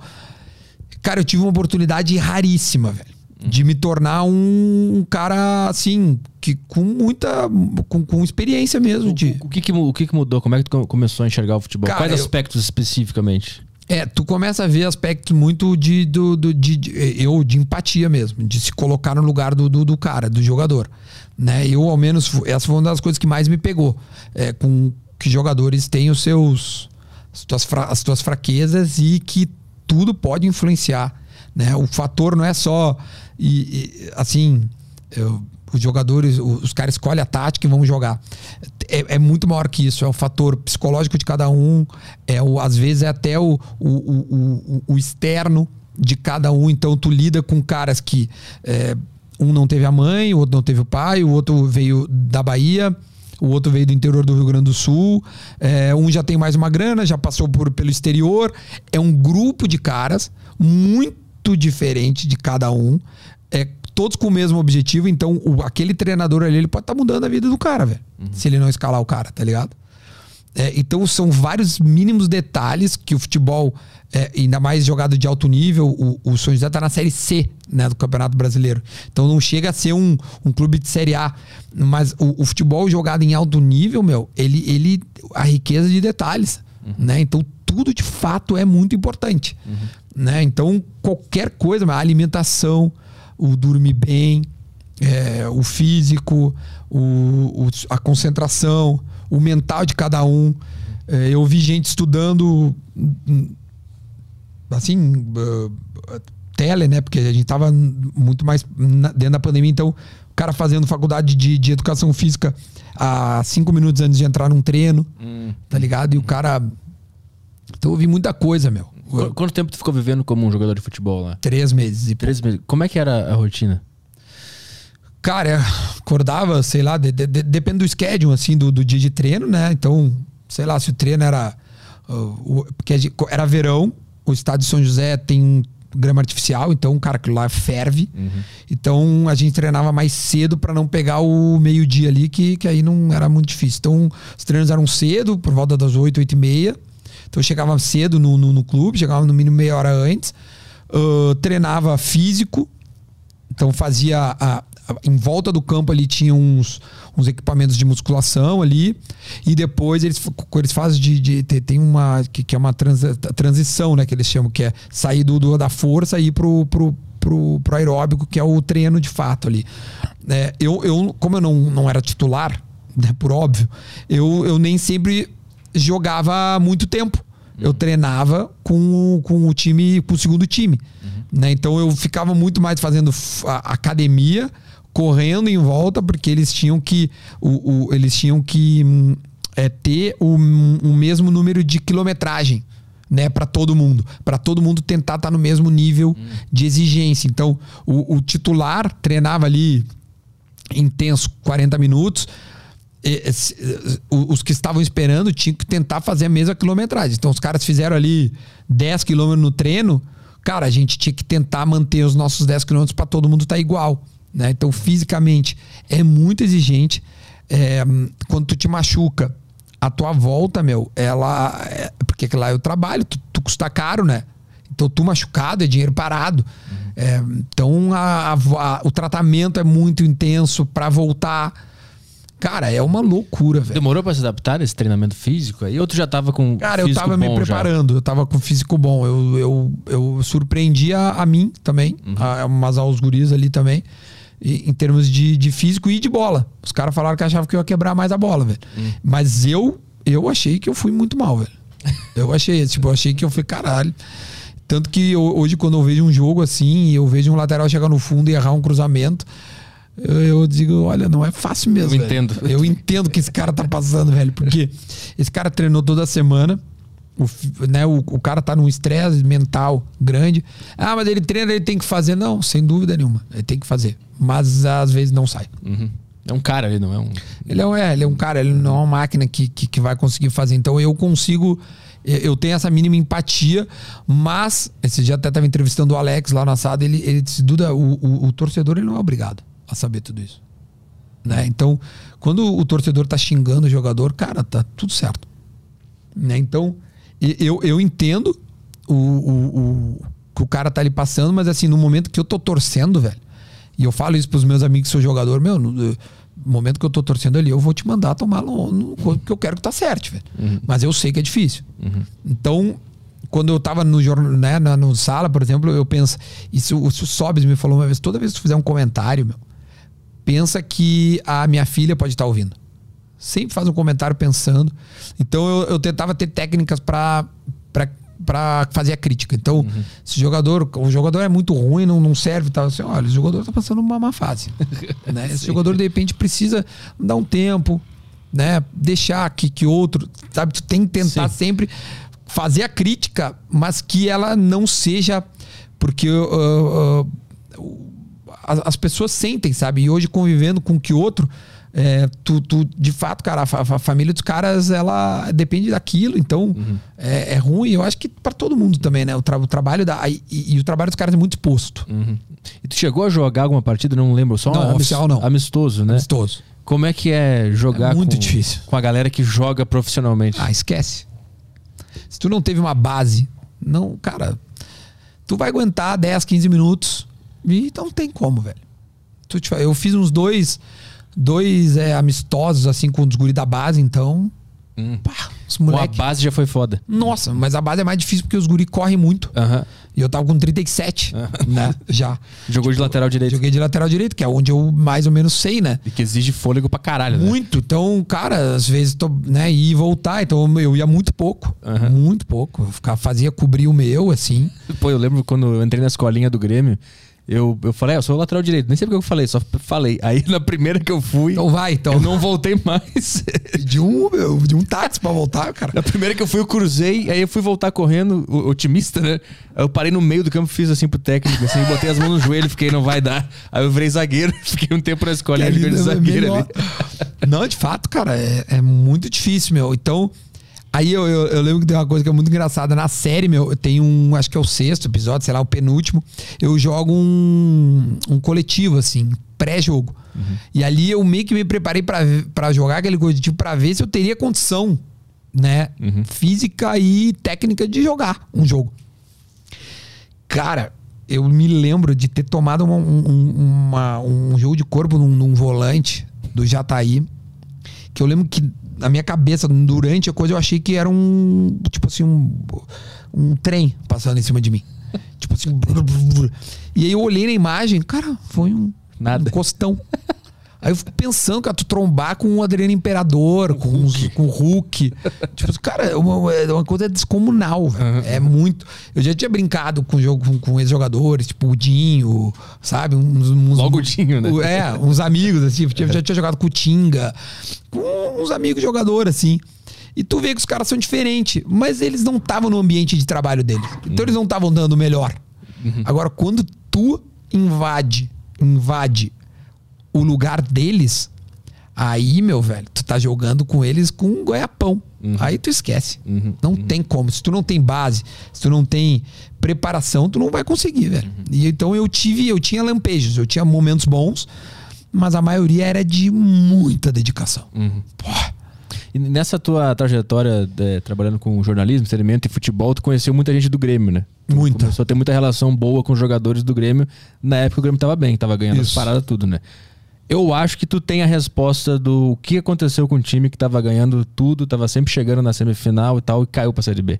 Tu tem essa resposta ou essa não- visão? É, eu não tenho a resposta, eu tenho uma mínima opinião, mas assim, essa pergunta vale um milhão de reais, né? O cara que souber responder isso aí tá feito. Ninguém tem. O que eu consigo, é, muito baseado com conversas, que eu tive a oportunidade de conversar com muita gente, é que une várias pontas. É, existe as pessoas que entendem que deram muito é, poder pro Renato, né? E quando o Renato sai, as coisas ficam é, é, assim órfãos, né? Ao mesmo tempo, além desse negócio ficar órfão, é, a- as pessoas que ali estavam não sabiam ad- administrar aquele o que ficou órfão. Então o Grêmio perdeu algumas coisas. É, tem gente que entende já com o Thiago Nunes, que é o, o, o- o treinador que logo que sai o Renato assume, é, até ganha o, o gauchão ali, foi super bem, né? Ele, ele, ele ganha o gauchão de uma forma bem, bem acima dos demais, mas começa o brasileiro muito mal, então para cair é, o Grêmio faz, se eu não me engano, 3 pontos de 24. E isso é, depois para buscar, é muito difícil, né? É, tem gente que acha que teve rompimento de grupo, e isso é uma das coisas que eu já descarto, porque conversei com inúmeras pessoas no ar e fora do ar, e todo mundo me dizia que não era isso. De pessoas que viveram. a Viveram o vestiário, viveram a queda. É, então, assim, eu, eu não consigo te precisar uma coisa, porque futebol de fato não é uma coisa só. É uma série de coisas. Mas ahn, também acho que o, o, o Renato fez um time incrível, mas que quando ele sai, ele já não era. ah, ah, o Grêmio já não jogava mais aquele futebol maravilhoso, né? Então já já estava existindo uma queda. Acho que não uma queda assim a ponto do Grêmio cair. Eu acho que não, acho que tem mais coisa, né? Nisso aí né? nesse tempo de Renato até cair, tem muito tempo. Tem muito tempo. Poderia ter salvo. Acho que tiveram escolhas erradas. Né? Aí vai uma opinião minha. Acho que o Mancini não tinha é, estofo para para pegar naquele momento. Para renovar para o ano de esse ano, então, nem se fala. É, para mim foi um erro muito grande. E de repente, se tivesse continuado com o próprio Filipão, por exemplo, po- poderíamos ter. Não, poderíamos não ter caído. Então tem muitas coisas que aconteceram que é difícil de, de enumerar. Mas hum, acho que a. Cara, acho que. é, acho, que é, acho que é por aí, não sei se consegui responder, cara. É porque é difícil mesmo, assim, da gente saber o que, que aconteceu, mas fazer três pontos em 24 em termos de tabela, meu, pra buscar depois, velho. O que mais impressiona é que era um time que tava. Um time bom, cara. Não, eu- tava vindo em nível de River Plate, Boca Juniors, sempre chegando junto ali. Tava se disputando com o Flamengo, tomava umas goleadas, mas tava lá. E É. do nada, cai. Não é um negócio que começou a ter- parar de ganhar título, começou a perder Granal, começou a perder Gauchão, e aí Não, caiu. tinha sido foi campeão de gaúcho. repente, foi do nada. Não, foi, foi- o Grêmio perdeu 19 jogos. O Grêmio perdeu um turno É. inteiro. Mas perdeu 19 do nada, numa fase boa do time. É, eu imagino que aconteceram algumas coisas assim também de, de, de- de, assim alguns azar, alguns azares Aham. e ah, algumas arbitragens ruins também. Mas o fato é que o, o Grêmio mereceu cair. Sim. Não- Uhum. acho, que, acho que ninguém discorda disso. Assim. Ninguém perde 19 e vai me dizer que, que, que, que- que merece ficar na Série A. Assim, Uhum. pô, acho que a, a queda foi justa. Tu Sabe que eu, eu, eu escuto bastante Rádio Guaíba também. E Uhum. o Cristiano Silva fala que foi tu que contratou o Lucas, o Lucas Leiva pro Grêmio. Tem alguma participação ou não? Cara, ah, é relativa. É, Um pouco acho que tenho, porque eu aproximei o Lucas em algum momento ah, da direção né, do clube. É, o- mas assim, eu não. Eu, eu não tenho. Eu, não, eu, eu, eu ouvi o que o Cristiano falou de mim. É, eu, eu- fala sempre. é, eu até falei pra ele assim, Cristiano, não me fala um negócio que os caras vão achar que, cara, eu não decido salário, eu não contrato, eu não de- pelo amor de Deus, né, cara? O- o- uma coisa que eu fiz de fato foi aproximar o Lucas da direção. Porque o Lucas tava, tava, tava, tava se, se direcionando para um outro caminho e eu, sei- eu, eu sabia, eu tenho uma intimidade com ele, que não era o caminho que ele queria. Uhum. Né? Ele queria ficar no Grêmio. Ele queria ficar, não, né? Ele queria ser contratado pelo clube. Existia um gap de, de, de, de, de, valor. Não acho que não era valor, era mais tempo de contrato ali. Que, hum, que, eu, que eu de fato participei pra gente tentar pensar se isso de fato era tão relevante pro Lucas a ponto dele não aceitar o que o Grêmio tava oferecendo, entendeu? Mas eu, eu fiz uma pequena aproximação, sim. Tu, tu era amigo dele já Já de anos. de anos. E É. aí, quando ele, ele tá negociando com o Botafogo, Isso, ele tu tá negociando com o tu vai lá Botafogo. e fala com ele Não, eu, eu, eu vinha falando diariamente. Pra ele jogar no Grêmio. Pô, já volta pro Grêmio, vai ser Mas legal. eu não precisava Ele- pedir, Ele já queria. Ele queria. Mas não tava na mira da direção. Eu não sei se estava na mira de- da direção, cara, mas eu não via a direção se importar muito com os rumos da negociação. E eu tava começando a ficar preocupado. Eu, como gremista, eu falei, cara, nós vamos perder. né? E eu via que o Lucas tava super afim de, de vir pro Grêmio, sabe? Ele, ele, ele de verdade, ele é que, é que os números são outros, né? Um cara que joga 15 anos na Europa, eu se eu fizer os números aqui, as pessoas, ah, não queria isso para ganhar isso, olha o tamanho que ganhava. Hum, nem jamais falaria o salário do cara, mas é, assim, ele tinha uma proposta de fato melhor do Botafogo com mais anos de contrato. Né? E, e eu lembro que teve um dia que, que, eu, que era um sábado, até estava em São Paulo aqui. Ele mandou uma mensagem assim: "Ah, Cara, acho que eu vou Botafogo. Eu disse: Não, pelo amor de Deus. Aí eu liguei pra ele disse: Cara, não pode, cara. Vamos, vamos fazer o seguinte: vamos, vamos, vamos, me dá uma última chance tal. Deixa eu trocar uma ideia tal. lá." Aí conseguimos, aproximamos os caras. Ele, ah, meu, não sei, eu não senti que os caras querem e tal. Eu disse, não, meu, calma, vai dar tudo certo. Parará, parará. Ele, não, acho que eu vou Botafogo. Eu disse, não.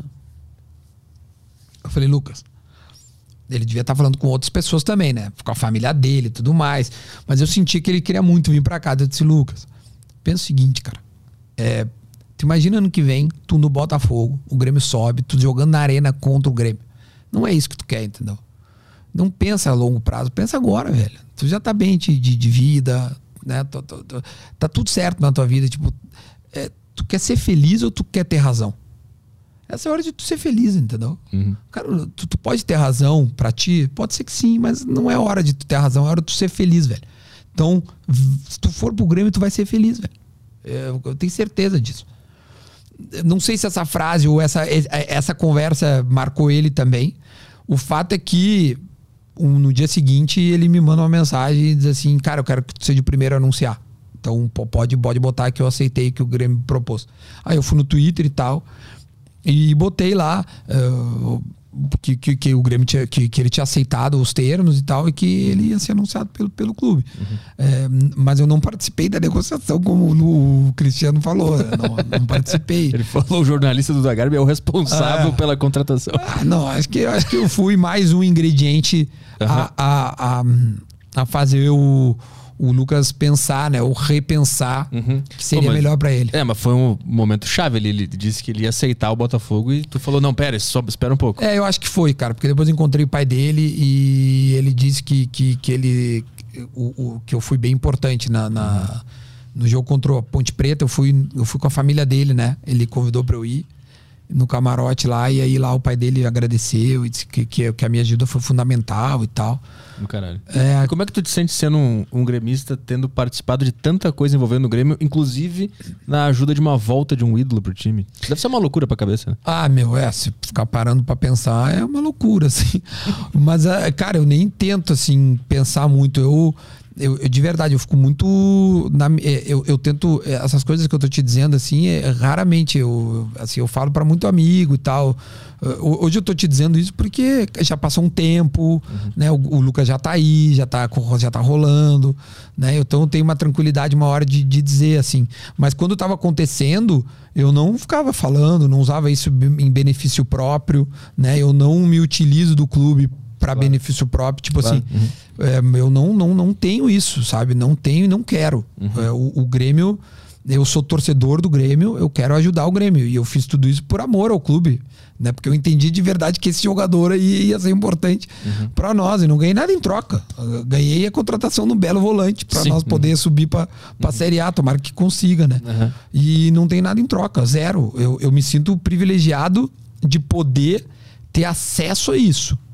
Privilegiado no sentido de, cara, eu sou um torcedor igual a todos os caras, eu frequentei arquibancada e frequento até hoje, então eu, eu, eu, eu, consegui ter acesso a algumas informações, às vezes até ruim, né? Porque tu fica sabendo umas coisas que, porra, velho, será, né? E, tipo, de, de, de, de, de sei lá, de tentativas de contratações de, de uns caras que tu, não, pelo amor de Deus, né? Algumas coisas, até coisas de, de, que acontecem ali no, no ambiente muito, muito privado do clube. Uhum e, e quando eu tava na RBS, às vezes eu sabia e tal, e entendia que aquilo era off. Né? Então tu, tu, também tem que saber, né? Tu tem que ter a responsabilidade de saber o que, que tu pode e o que, que não pode. Uhum. Né? E, e, eu nunca usei isso em benefício próprio, velho. Nunca, não, nunca usei de, de, de fato, assim. Uhum. O que eu posso dizer que eu usei é a minha influência pra, pra, pra, como eu vou te dizer, tipo, através do Lucas, por exemplo, o Cássio aceitou ir no assado. Né? Se tu usar, se tu achar que isso é um benefício, Pode uhum. ser que sim, mas eu acho sim. muito mais uma, uma, uma maneira de. uma, uma amizade claro. que, que, eu tenho uhum. com ele que um amigo dele, que passou a ser um, um, um, cara que eu, que, eu, que, eu, né, que eu troco ideia, aceitar ter ido no assado, assim. Uhum. Eu, eu, penso mais pela perspectiva individual, na hora que o cara vai dormir, tá tomando um banho e pensa, caralho, eu tava no vestiário da Libertadores. É, não, isso é muito Eu vi o Mundial, eu ajudei a trazer o ídolo de volta. Cara, que loucura. É, não, eu, eu tenho muito orgulho. Isso eu tenho muito orgulho. Isso aí. E eu, eu penso muito de, tipo, eu tenho. É, e eu, eu, eu, eu gosto de significados, né? Então, tipo, eu tenho a grama de Lanús na minha casa. Eu, eu peguei algumas gramas de Lanús. Eu, eu guardo camisetas e eu peço para os caras autografar. Eu tenho um livro da, do, do, do, Tri da América que eu que escrevi o prefácio. Eu, todos os caras que foram na minha casa assinaram isso. Eu guardo isso com carinho. Eu gosto desses significados assim e guardo com carinho esses pequenos momentos que eu, uhum. que, que, eu, que eu tive, que eu vivi, sabe? E que me deixam muito satisfeitos, assim, eu não... Eu, eu me sinto um cara completo, né? Eu Sim. realizei sonhos, assim, uhum. é, principalmente com, com, com, o Grêmio. Eu realizei meus sonhos, sem dúvida, foram realizados. Uhum. Vamos ver se tem mais perguntas. Ele quer ir no banheiro, alguma coisa? Não, tô bem. Então eu vou ali o Caio vai tomar uma, vai tocar uma, uma pergunta aí. Eu vou no banheiro ali rapidinho. Vai, fica à vontade. Opa, beleza. Vou colocar aqui é, os áudios que a galera mandou no Telegram. Só mandar um aviso aqui, é, avisar uhum. vocês que deu um probleminha na internet enquanto a gente estava fazendo o programa. Uhum. E para não ficar aquela zona de parte 1, parte 2 no YouTube, eu encerrei a live pra gente chupar hoje à noite. Ah, tá, então, tá, entendi. Esse programa vai. Ah, pra... um, é, o meu, meu pai tá mandando aqui, ó. Deu pau na entrevista, cadê a entrevista? tá, então tá. Mas a gente tem perguntas aí que tem, sobraram tem, aí. Tem bastante. Eu mandei tá, pro pessoal mandar mais aqui. É, vai sair no fone aqui. É, vou começar pela pergunta do Otávio. Vamos lá. Ué, tá saindo nada? Aqui. Vamos lá de novo. Dá. Pergunta do Otávio. Fala Duda, Caio, Petri, tudo bem?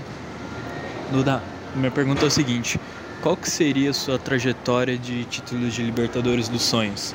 Para mim, como São Paulino, seria pegar o Santos nas oitavas, Palmeiras nas quartas, Corinthians na semi e ganhar do Inter na final. pra você. Boa, meu. Cara, a minha. Vai ganhar do Inter na final é uma boa. Cara, eu acho que ah, nas circunstâncias de hoje, eu queria ganhar do. Eu queria ganhar do River nas oitavas. Que eles nos roubaram em 18 queria ganhar do Boca nas quartas, porque eles ganharam da gente em 2007. Eu queria ganhar do, no Flamengo na semifinal, de goleada de 5 a 0 E ganhar no, no Grenal na final. Acho que poderia ser uma boa trajetória. Vamos lá, próximo áudio aqui do Alex. Ah, histórico isso. Boa tarde, pessoal. É, Duda, você, como um apreciador de, do futebol brasileiro, não acha que está faltando jogadores mais como Luiz Fabiano, Lugano, é, Louco Abreu, que não tinha papas na língua, falava, entrava no campo para jogar na raça mesmo? Você não acha que está faltando esses jogadores hoje em dia? Porque hoje em dia tá um mimimi, tá uma viadagem.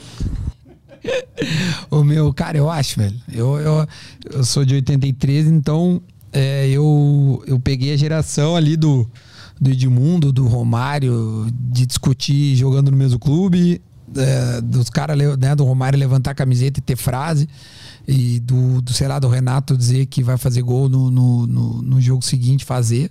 Eu acho, meu, eu acho que falta. A gente não tem mais isso. É, e, e, e, eu acho que acho que dá para voltar de alguma forma, daria para voltar. Eu, eu, eu, gosto muito quando tem essa essa coisa sadia, tá ligado? Que não que se não se não sei lá, se não virar violência, assim, eu acho muito irado, velho, quando os caras tiram uma onda com o outro. É, eu acho que falta sim, cara. Eu gostaria muito de, de poder ver um cara tirando uma onda com o meu time e vice-versa, sabe? Vai, eu acho isso demais, velho. Próximo aqui é do Vinícius. Fala petrolífero, Duda Garbi, tudo certo? Duda, seguinte, eu te ouvi muito em 2019, cara. Eu, eu ouvi o Vida de Solteiro, eu fazia delivery nos Estados Unidos, que eu tava morando em San Diego eu fazia delivery lá de carro, né? Entregar comida nos Estados Unidos é um pouco mais glamouroso do que no Brasil, vamos dizer assim. Trabalhar de iFood, assim, né? E, e, aí eu passei a te acompanhar em outros lugares. Eu vi que você também, tipo, que você era da RBS, daí eu vi que você participava muito de, de do esporte, eu vi que você tinha. Eu, eu não sei, mas eu acho que você tava às vezes no pretinho básico. E como que era para você, cara, atuar assim como comunicador em várias frentes? Porque eu fiz comunicação, me formei em comunicação e eu tinha muito isso comigo também. Cara, eu gosto, eu, tipo, eu gosto muito de futebol, mas eu gosto, eu gosto muito do entretenimento e se eu pudesse ser um cara que vivesse dessa forma, eu, eu, eu tinha em você essa figura, assim, sabe? Como que era para você? Em algum momento você, você precisou, é, você achou que você tinha que focar em algo ou você se encontrou como esse cara mais generalista assim mesmo? Valeu, boa tarde a todos. Valeu, meu. Cara, Vida do Solteiro, Arthur, é só pra te, né, situar as pessoas. É, é, cara, era um, era um podcast, eu ainda tava na, na, na RBS, e, e o que aconteceu? Vida do Solteiro, eu tinha recém ficado solteiro, né? Eu, eu, namorei 10 anos, e aí eu tinha, tinha ficado solteiro. E aí, cara, eu vi alguns talentos da empresa lá, que, que eu vi que, que tinham talento e que não falavam no ar ainda, né? Porque a rádio era muito fechada ali, por óbvio, né? Tipo, comunicador de rádio não era qualquer um que podia ir no microfone. E aí tava surgindo os podcasts ali, o Potter era o único que fazia um que outro, assim. E aí eu chamei ele, tipo, meu, e aí tinham perfis diferentes, né? Cara, um, um mais jovem namorando, um mais jovem é, uh, solteiro eu mais velho solteiro e uma menina que namorava uma outra guria. Então, eram perfis diferentes. E aí eu falei, cara, vamos fazer um, podcast chamado Vida de Solteiro a gente fala de relacionamento. E, cara, e, foi, e ia bem, cara. Tipo, cara, teve episódio que tinha 50 mil plays no, no, no, no Spotify, tipo, era bizarro, assim. não sei como o negócio de fato explodiu, assim. Uhum. E mas, infelizmente, essa era uma das coisas. A RBS não deixou levar o nome, por exemplo, para eu poder seguir com o projeto, sabe? Ah, entendi. Bizarro isso. Ficou pra eles. O... É, tipo, eu criei o nome, eu gravava, eu fazia tudo, mas tá tudo bem. Uhum. Então, esse gurizão devia ouvir lá. Cara, eu, eu, eu me divido porque não é esforço, meu.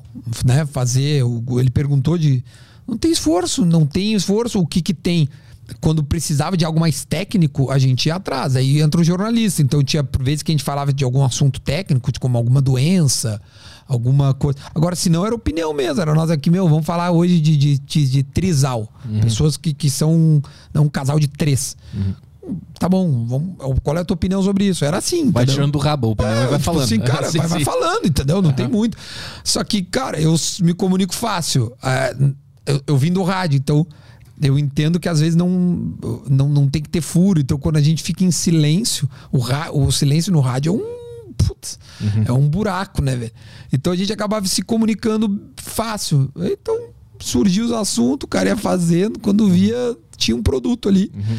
Eu acho que, eu acho que ele, ele quis. É, ele, ele deve ter alguma dúvida na vida dele, que ele quer tomar alguma decisão, ele, quer, ele quis saber, pelo que eu entendi da pergunta dele, é se tu teve que focar em alguma direção ou se tu foi deixando ah, as é coisas focar, acontecer. Eu acho que é bom focar.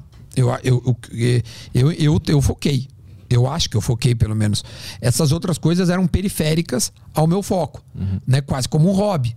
Né? O meu foco qual era? Cara, fazer futebol e entretenimento, criar conteúdo nesse sentido. Agora tá, tá, tá rolando com, por exemplo, com, é, é, coisas é, relacionadas ao assado, por exemplo. Isso não é o, o, meu principal. Não, meu principal, eu, eu tenho um foco. Isso aqui é o periférico dele, entendeu? Vou lançar uma carne minha, um não sei o que é meu. blá, blá, blá. Isso tudo é outra coisa. Né? Eu acho que o cara tem que focar numa outra numa coisa, né? entender que aquele pode ser o seu foco, seu ganha-pão, etc e tal, e aí depois criar coisas periféricas. O, o assado, ele, ele já tava na tua cabeça quando tu começou a série do, do Não. São José lá? Não? Quando é que surge o assado? Cara, o assado surge quando acaba a série de São José. Eu queria fazer um programa de entrevista, né? Mas não queria fazer um podcast, porque entendia que, que tava muito. uh, Saturado, né? Saturado, é. Uh, e, e aí eu, eu, eu, sempre gostei de fazer churrasco, né? E aí me, me fascinava a, a maneira de tu de tu, de, de, de tu fazer uma ação, ou seja, de tu trocar uma ideia fazendo alguma coisa, né? E aí eu, eu falei, cara, vamos. eu- eu- eu gravo na minha casa, né? Então na minha casa tem uma churrasqueira assim, que, pô, por, por pura coincidência, ela é, ela é. Ela fotografa bem. E aí a gente, eu levei o Douglas, foi o primeiro cara, o Douglas, meu, meu parceiro dessa época de Grêmio aí, de 16, 17, 18. Eu convidei ele e ele, tá, beleza, ele tava jogando no futset do Grêmio. Então ele, ele tava ainda, né, jogando um pouco, assim. E aí eu levei lá, cara, e a entrevista foi uma, uma obra, velho. Porque o Douglas. Sim. O Douglas eu não, eu não, é zero mérito meu. O Douglas é foda. O Douglas fala bem, eh, tem timing, lembra de histórias, sabe contar a história, sabe? Então, cara, o- no- no- no- deu dois dias, cara, a entrevista tava no Neto, tá ligado? Parte da entrevista. No primeiro assado. Aí eu tô falei, cara, é isso aqui, né? É, o formato é esse, vamos, vamos replicar. E aí eu comecei a replicar o, o formato e, e, cara, e de, de fato estourou assim. É, p- por um canal que tinha, sei lá, não me lembro nem se tinha 100 mil, um- o, o assado ter batido mais de 200 mil visualizações, é, eu fiquei assustado assim.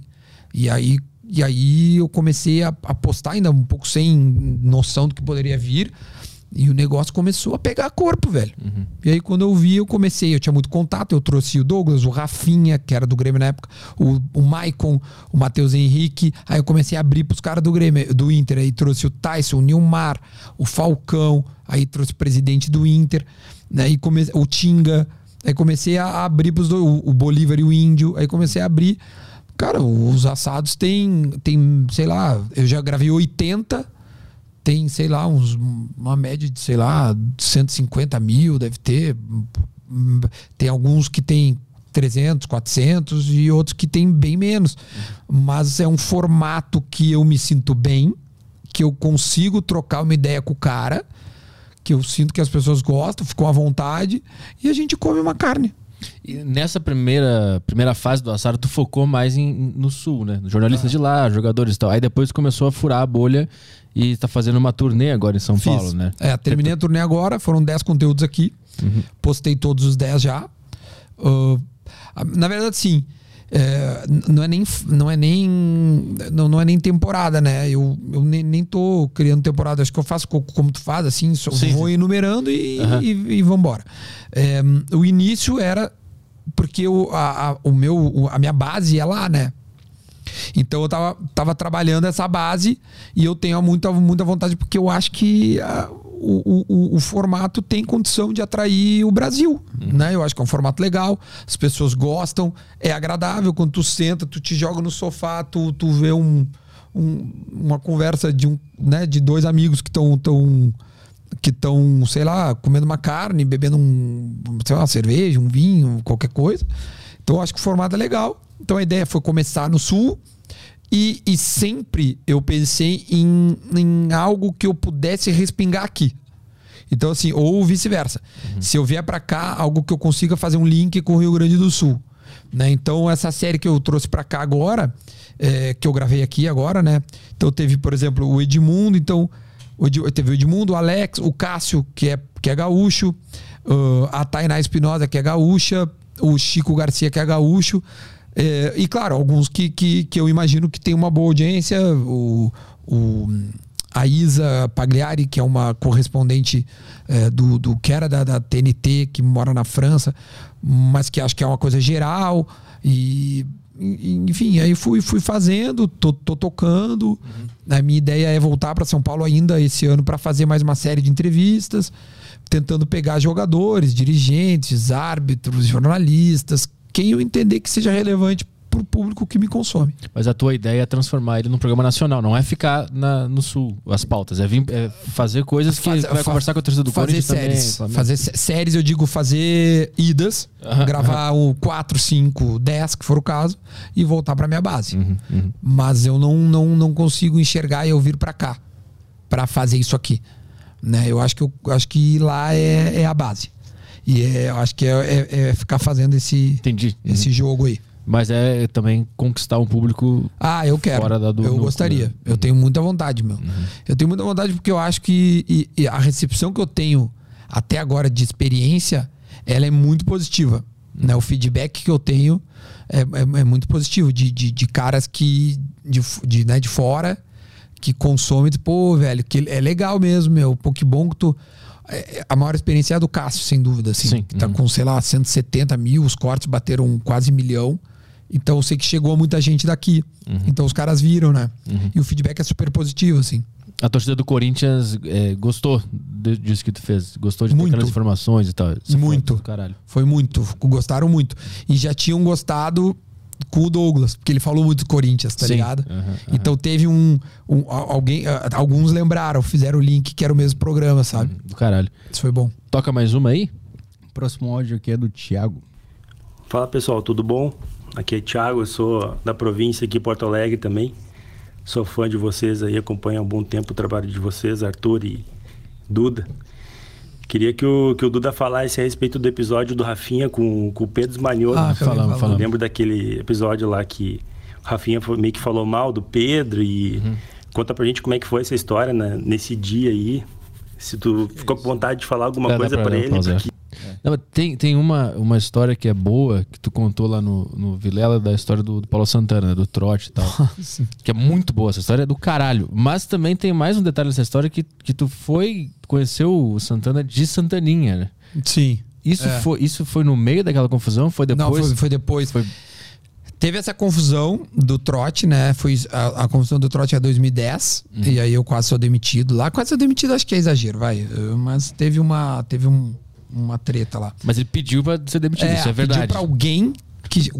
Não sei, não, não, ele não sabia que era eu, né? Ele pediu pro cara que tinha feito isso ser demitido. Mas eles falaram, nah, brincadeira dos guris do pretinho, deixa assim. Aham.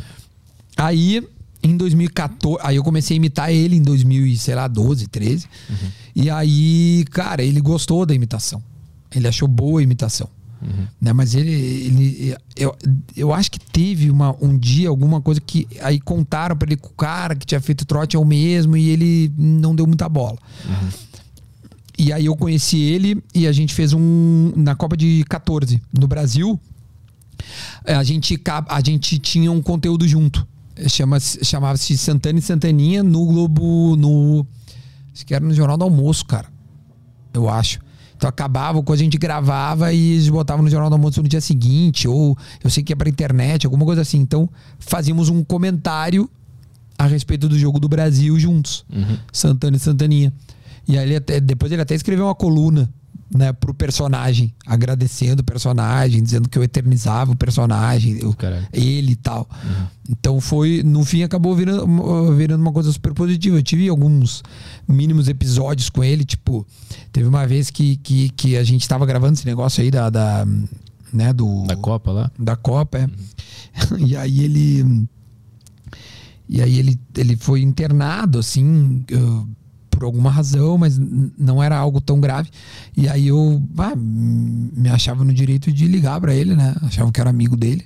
Aí liguei pra ele. Aí liguei pra ele achando que. Aí liguei, aí consegui o WhatsApp dele, o, teu, telefone dele. Aí liguei falei, Santana, que é o Dudo e tal. Sim, sim. Aí falei, ah, fiquei sabendo que o senhor tá no hospital, tá tudo bem com o senhor? Sim, tô indo, tô indo. respiração meio ofegante, assim. Eu falei, ah, mas o senhor tá bem? Aconteceu alguma coisa e tal? é? E, e- e tentando perguntar e não vim, e vai e volta, e não vai. Daí eu falei, bom, Santana, tá, pá. Aí perguntar, vai, perguntar, veio, tá, Santana, irmão, finalizar, tá tudo bem mesmo, tá tudo certo. Ele assim, melhor seria se eu desligasse o telefone. e aí ele, tipo assim, sabe, ah, sai daqui, velho, sabe? Não, não quero ter contato contigo. Mas e- e- em algum momento vocês tiveram alguma conversa sobre aquele trote lá da, da faixa Não. amarela? Nada? Não. Foi a, a, a secretária dele Aham. que, que falou: Santana, o Duda foi que te passou aquele trote, aquela vez. Lembra os guris do pretinho e tal? Ele, ah, tá, tá. Tipo, não, não, não deu muita bola. Assim. Sim, entendi. Foi nessa época. Saquei. E aí, tipo assim, eu me senti muito mais à vontade, sabe? Saquei. Ah, teve algum momento que ele meio que, que, que disse, cara, pode me imitar e tal. E, aí segui imitando. Eu, no velório dele, conhecia toda a família. A família me parabenizou e dizia que adorava, né? A própria família de ouvir eu falando, que era super respeitoso, que era muito parecido e que e que, e que para amigos, né, mais jovens e tal, eles usavam a, a minha imitação pra dizer como é que era o pai ou como é que era o amigo. Então, Ah, do caralho. então eu me senti muito é, prestigiado naquele momento, assim, porque as pessoas que conviveram com o cara, assinar embaixo que a imitação era extremamente fiel, foi bem. Foi bem gratificante, velho. Então, eu tive, eu tive uma sorte muito boa dele estar feliz naqueles momentos, assim, sabe? Porque ele, de fato, era um cara é, de muito temperamental, né? E, e, e que e, de não que não muitos amigos, vamos dizer assim. Uhum. Qu- Quando é que foi a primeira vez que tu fez essa imitação? Tu lembra? Quando que você começou? Cara, acho que lá no Fala Duda tinha, velho. Ah, é? É, eu acho que ali por 10, por 9 já fazia, mas era muito mal. Eu aprimorei demais a imitação. Uhum. Muito, muito. Eu comecei hum, hum, com ela lembrando o Santana, acabei Sendo igual. sendo muito parecido, é quase igual, assim. É, e porque daí eu comecei a fazer muito e a estudar até o trejeito dele, sabe? Então, de dobrar a boca, de andar e, e até pra ir pro teatro. Hum, Então, eu sim. dei uma estudada no, no cara, sabe? Tem, tem um vídeo no, no YouTube que é antigo, que tu tá com a jaquetinha do Grêmio. Isso, eu encontrando ele, Na né? redação, né? Isso. Uhum, uhum. Isso aí, isso aí. É, é- esse ali, acho que foi a primeira vez que ele me viu. Ah, foi- Te viu viu o Santaninha? É, imitando o Santaninha. Entendi, saquei. Foi, foi a primeira vez que teve esse encontro que a redação quis fazer uma homenagem a ele porque ele tinha ah, atingido alguma marca, agora não me lembro. Aham. E foi a primeira vez e ele ficou assim, ah, encantado. É, eu lembro, é bonitinho, ele fica, ele fica muito feliz. Ele pra fica muito ele feliz. feliz do, do caralho. Ele fica muito, ele fica encantado assim, e ali foi, foi meio que amolecendo a carne pra gente poder tocar o personagem adiante. Que bom, cara, porque aquilo lá, olha, me ajudou bastante, cara. Bah, tá louco. Tem uma que eu gosto bastante, que é a imitação do Pedro Ernesto, que, que Ah, vocês eu- faziam, que é muito Ah, engraçado. eu, eu fazia, mas não. Mas era muito engraçado. É, eu, eu fazia, mas não era uma, eu não era especialista nisso. Grêmio, Grêmio. Grêmio, Grêmio, Grêmio, derrubei da careca, derrubei da careca, pelo amor de Deus, o Grêmio será tricampeão! Aí entrava o Duda, sabe? Fazia. Porque, pô, eu convivia com ele, porra, na, na Copa do Brasil, dormia eu no quarto dele, aquela, aquela, porra, é parecia que é um o- pão de queijo a ricota acordando. gigante? Uma ricota gigante, velho. Saudoso Davi. Pô, roncava, pá. O, ah, o Davi é outro que, que tem muita saudade. O, o, o Pedro acordava. Porra, roncava, velho, roncava. E ele tinha um comentário ali logo de cedo no, no Macedo. E eu lembro que a gente ficou assim, uns três dias lá em BH. E aí, puta, era seis da manhã, eu assim, ó, meu. ah, E ele. Macedo, bom dia. Acreditava o Grêmio, chance grande aí. Ah, tá aí, cara, era difícil, velho. Era difícil. Ah, uma voz recém que acordou, sabe? Muito cama grossa. Na... Não, ele fazia o comentário assim, ó. Pois é, Macedo. Sabe, eu, bah, eu tô vendo a história do rádio aqui do meu lado, velho. Inacreditável. Bom pra caralho. Era muito engraçado. Tu cobriu a final da Copa do Brasil, Libertadores, Mundial e, e Copa do Mundo. Esses foram os grandes eventos. É. É. E como é que foi viajar pra Abu Dhabi? Ficou com a galera velho. no quarto também? Como é que foi essa. Lá em Abu Dhabi ficou eu e um gurizão do, do Globoesporte.com, o Dado. É, hum, foi muito bom, velho. Pá. Porra, eu fiz meu aniversário lá. Eu faço dia 10 de dezembro, né? Gente do viajou, Mundial, né? É, Uhum. acho que a gente viajou dia 8. ou dia 7. Então a gente. Eu passei meu, meu aniversário lá, cara. Então foi muito bom, meu. O Grêmio, enfim, fez um papel apresentável, né? Não ganhou, mas. Enfim, era o melhor Real Madrid dos últimos anos. Ganhou. Tava, tava com esperança de que podia? Ah, cara, a gente tá com esperança, mas assim, sabia que era difícil, né? Quando começaram a fazer a comparação dos times, tu vê que, tipo assim, Varane e Sérgio Ramos. Aí vai pro. Né, no meio-campo é, é Cross, Modric e Casemiro. Sabe? O Marcelo de um lado. Tu, tipo, tu começa a ver, cara, não. não, Começa a dar um susto, né? Mas ao É. mesmo tempo dá aquela esperança. E se der só um É, e se golzinho, desse, velho? O que, o que é foda é que eles ganharam no se desse, porque eles fizeram um gol de falta que bate na barreira. Exato. Não, que abre a barreira. É, eles, abre a barreira. eles ganharam Então- como o Grêmio deveria ter ganhado. Exato. E, tipo, o Ramiro sofre um pênalti é, hum, 30 segundos antes do gol. Do Sérgio Ramos, Do Sérgio Ramos. ali, né? É, ele dá um. Ele atropela o, o Ramiro. Dá 30 segundos, o, o, o Cristiano Ronaldo sofre a falta do Jailson que sai o gol. Uhum. Então, os caras, se ele tivesse marcado o pênalti, velho, pode ser que, que, que a falta não tivesse existido, entendeu? Uhum. Ah, tá, tá bom, não, a gente ia perder. Pode ser, mas ao menos ia estar 1x0. Mas tu, tu viveu os bastidores da, dos jogadores ou tu fez só externa? Eu fiz externo e eu conversei com vários depois. Vários, vários. E eu sei bastante coisa do, do, do- do- ali, do. Assim, deles ali. Vendo de fora, parecia que o Grêmio respeitou demais e tava com um pouco de medo. Não, na verdade, o que aconteceu, que, que eles me contaram, foi o seguinte: vamos marcar em cima. Vamos surpreender o. Não vamos esperar, porque todo time esperava o Real Madrid, né?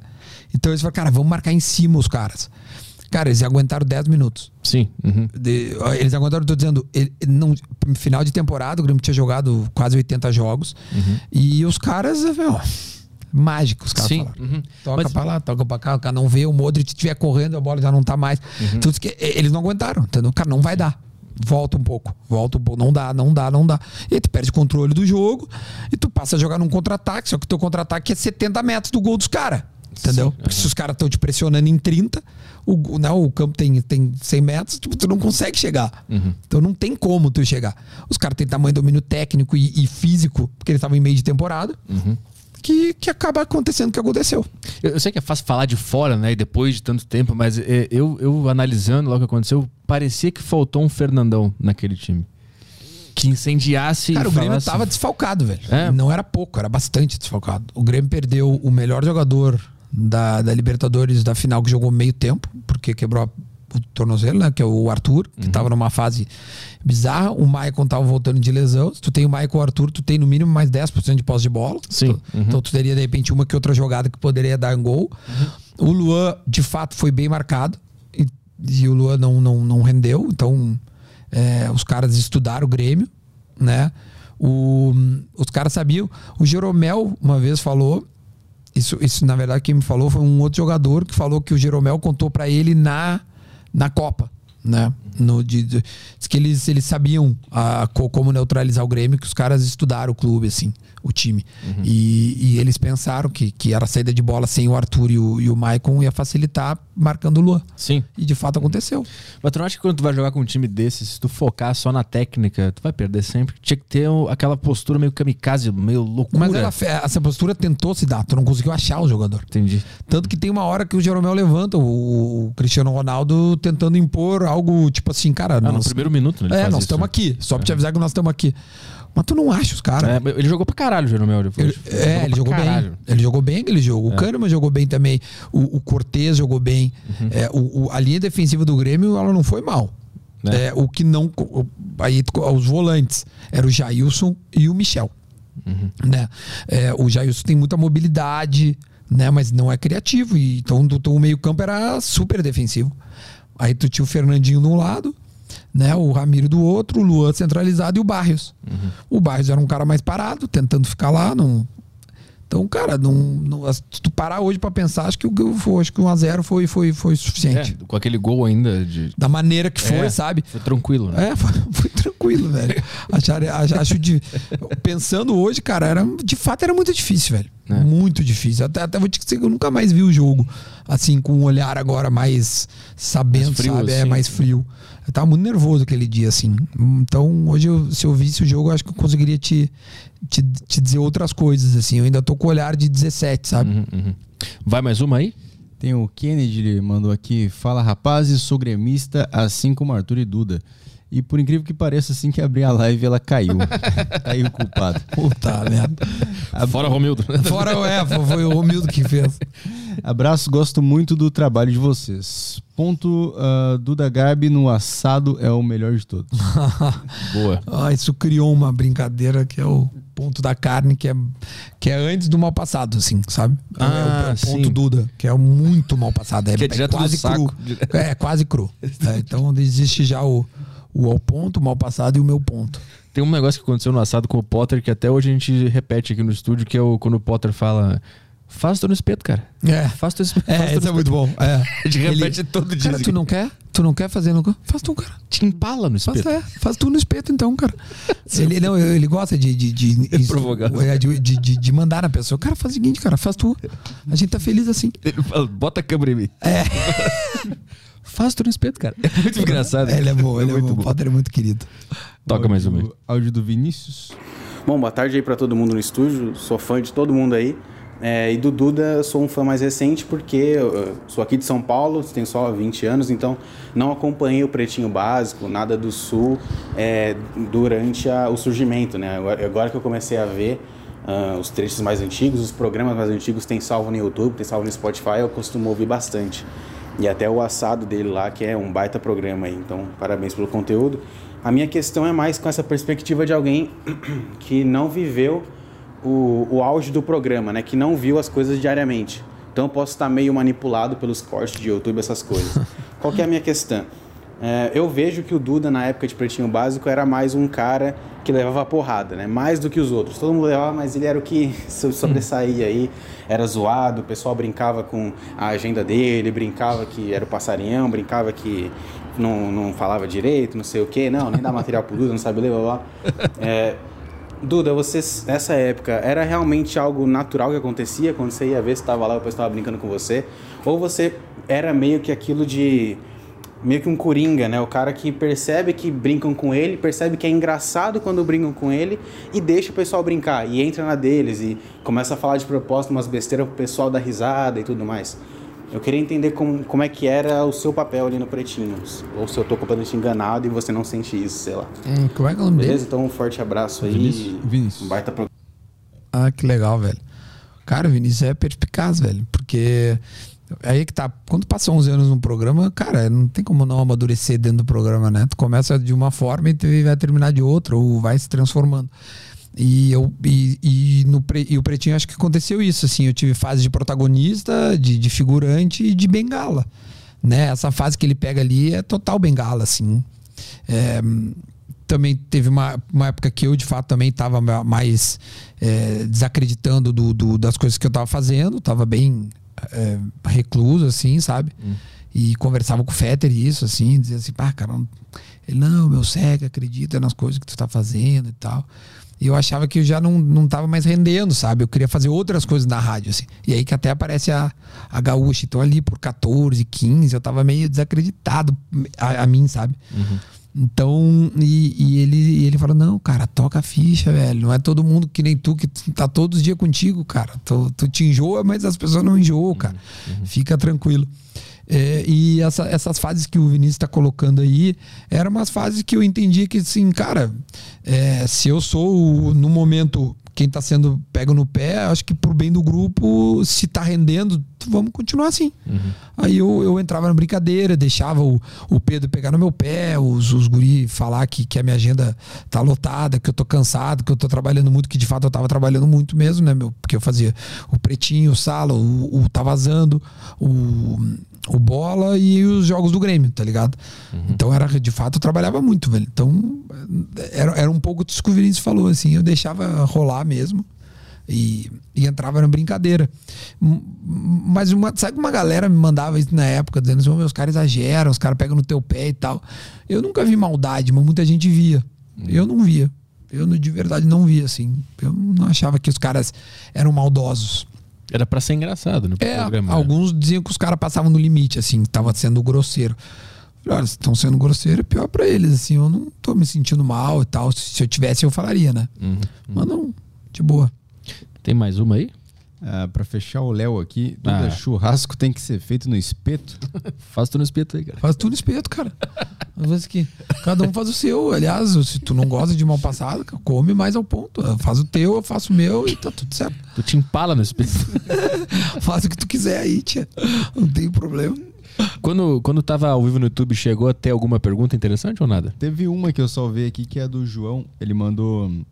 é, Duda, qual a sua opinião sobre a imprensa carioca e paulista sobre claramente defenderem os times de São Paulo e Rio e sempre procurarem diminuir a importância dos times de fora do eixo Rio de Janeiro-São Paulo? Ah, eu acho que é, quando eu acho que isso é muito por, parte de, de- do público consumidor, sabe? É, Rio São Paulo é esmagadora ao tamanho né, do, do consumo, então tu tem, sei lá, 100 milhões de pessoas consumindo contra muito menos, né? Contra 20, 25.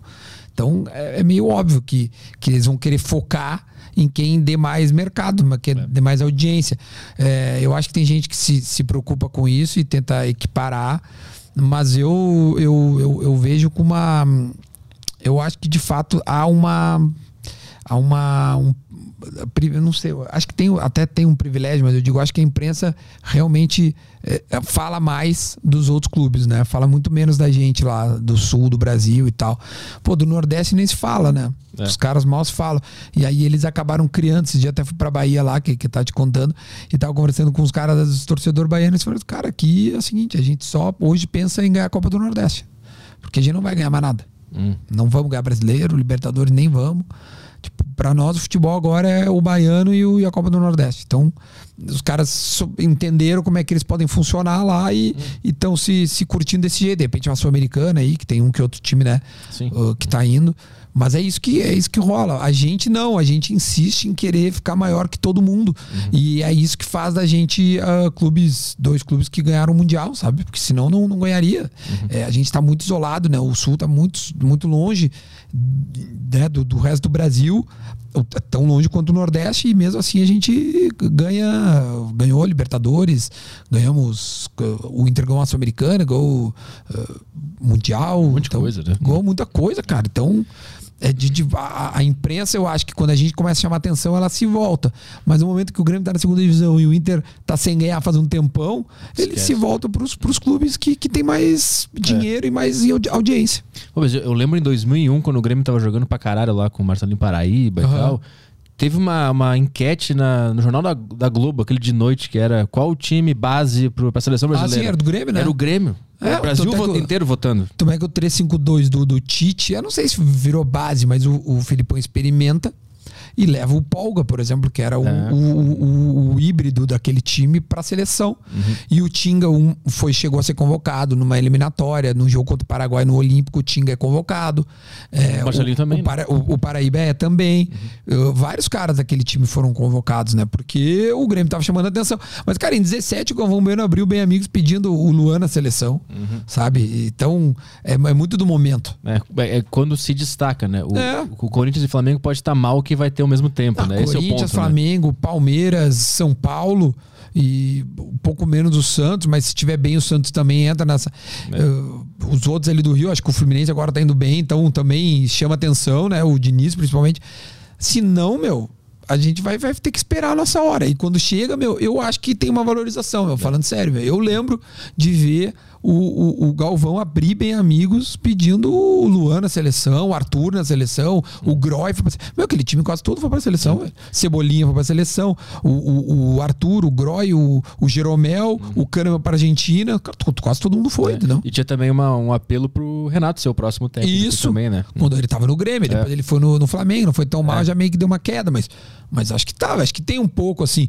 Que quando não tá indo bem, acho que é natural que quem tem mais mercado se sobressaia. É, no dia a dia tu tem que ouvir a imprensa do teu local, o que vai estar falando do teu time, né? Não dá É. pra esperar a imprensa nacional falar, porque não vai falar. Não vai falar. tem o que fazer. Não vai falar. E quando fala, fala uma frase. É. Né? Imagina agora o- pô, o cara que é daqui, sei lá, o torcedor do Santos, que certamente tem menos espaço que o torcedor do Corinthians. É. Né? E, mas são daqui, são da aldeia, mas é assim, é a lei do mercado, eu acho. É. Acho que é a lei do mercado, consumidor mesmo. É, não tem que ficar esperando nada de ninguém. Não, né? Tá- tá, deve, ter, um- deve ter um cara do Santos lá na cidade que fala Certamente. lá, tá lá o cara falando lá. Ah, hoje em dia essa mídia de, de- de aumentou muito a, a específica, sabe? É, uhum. Tem muito isso, tem muito isso.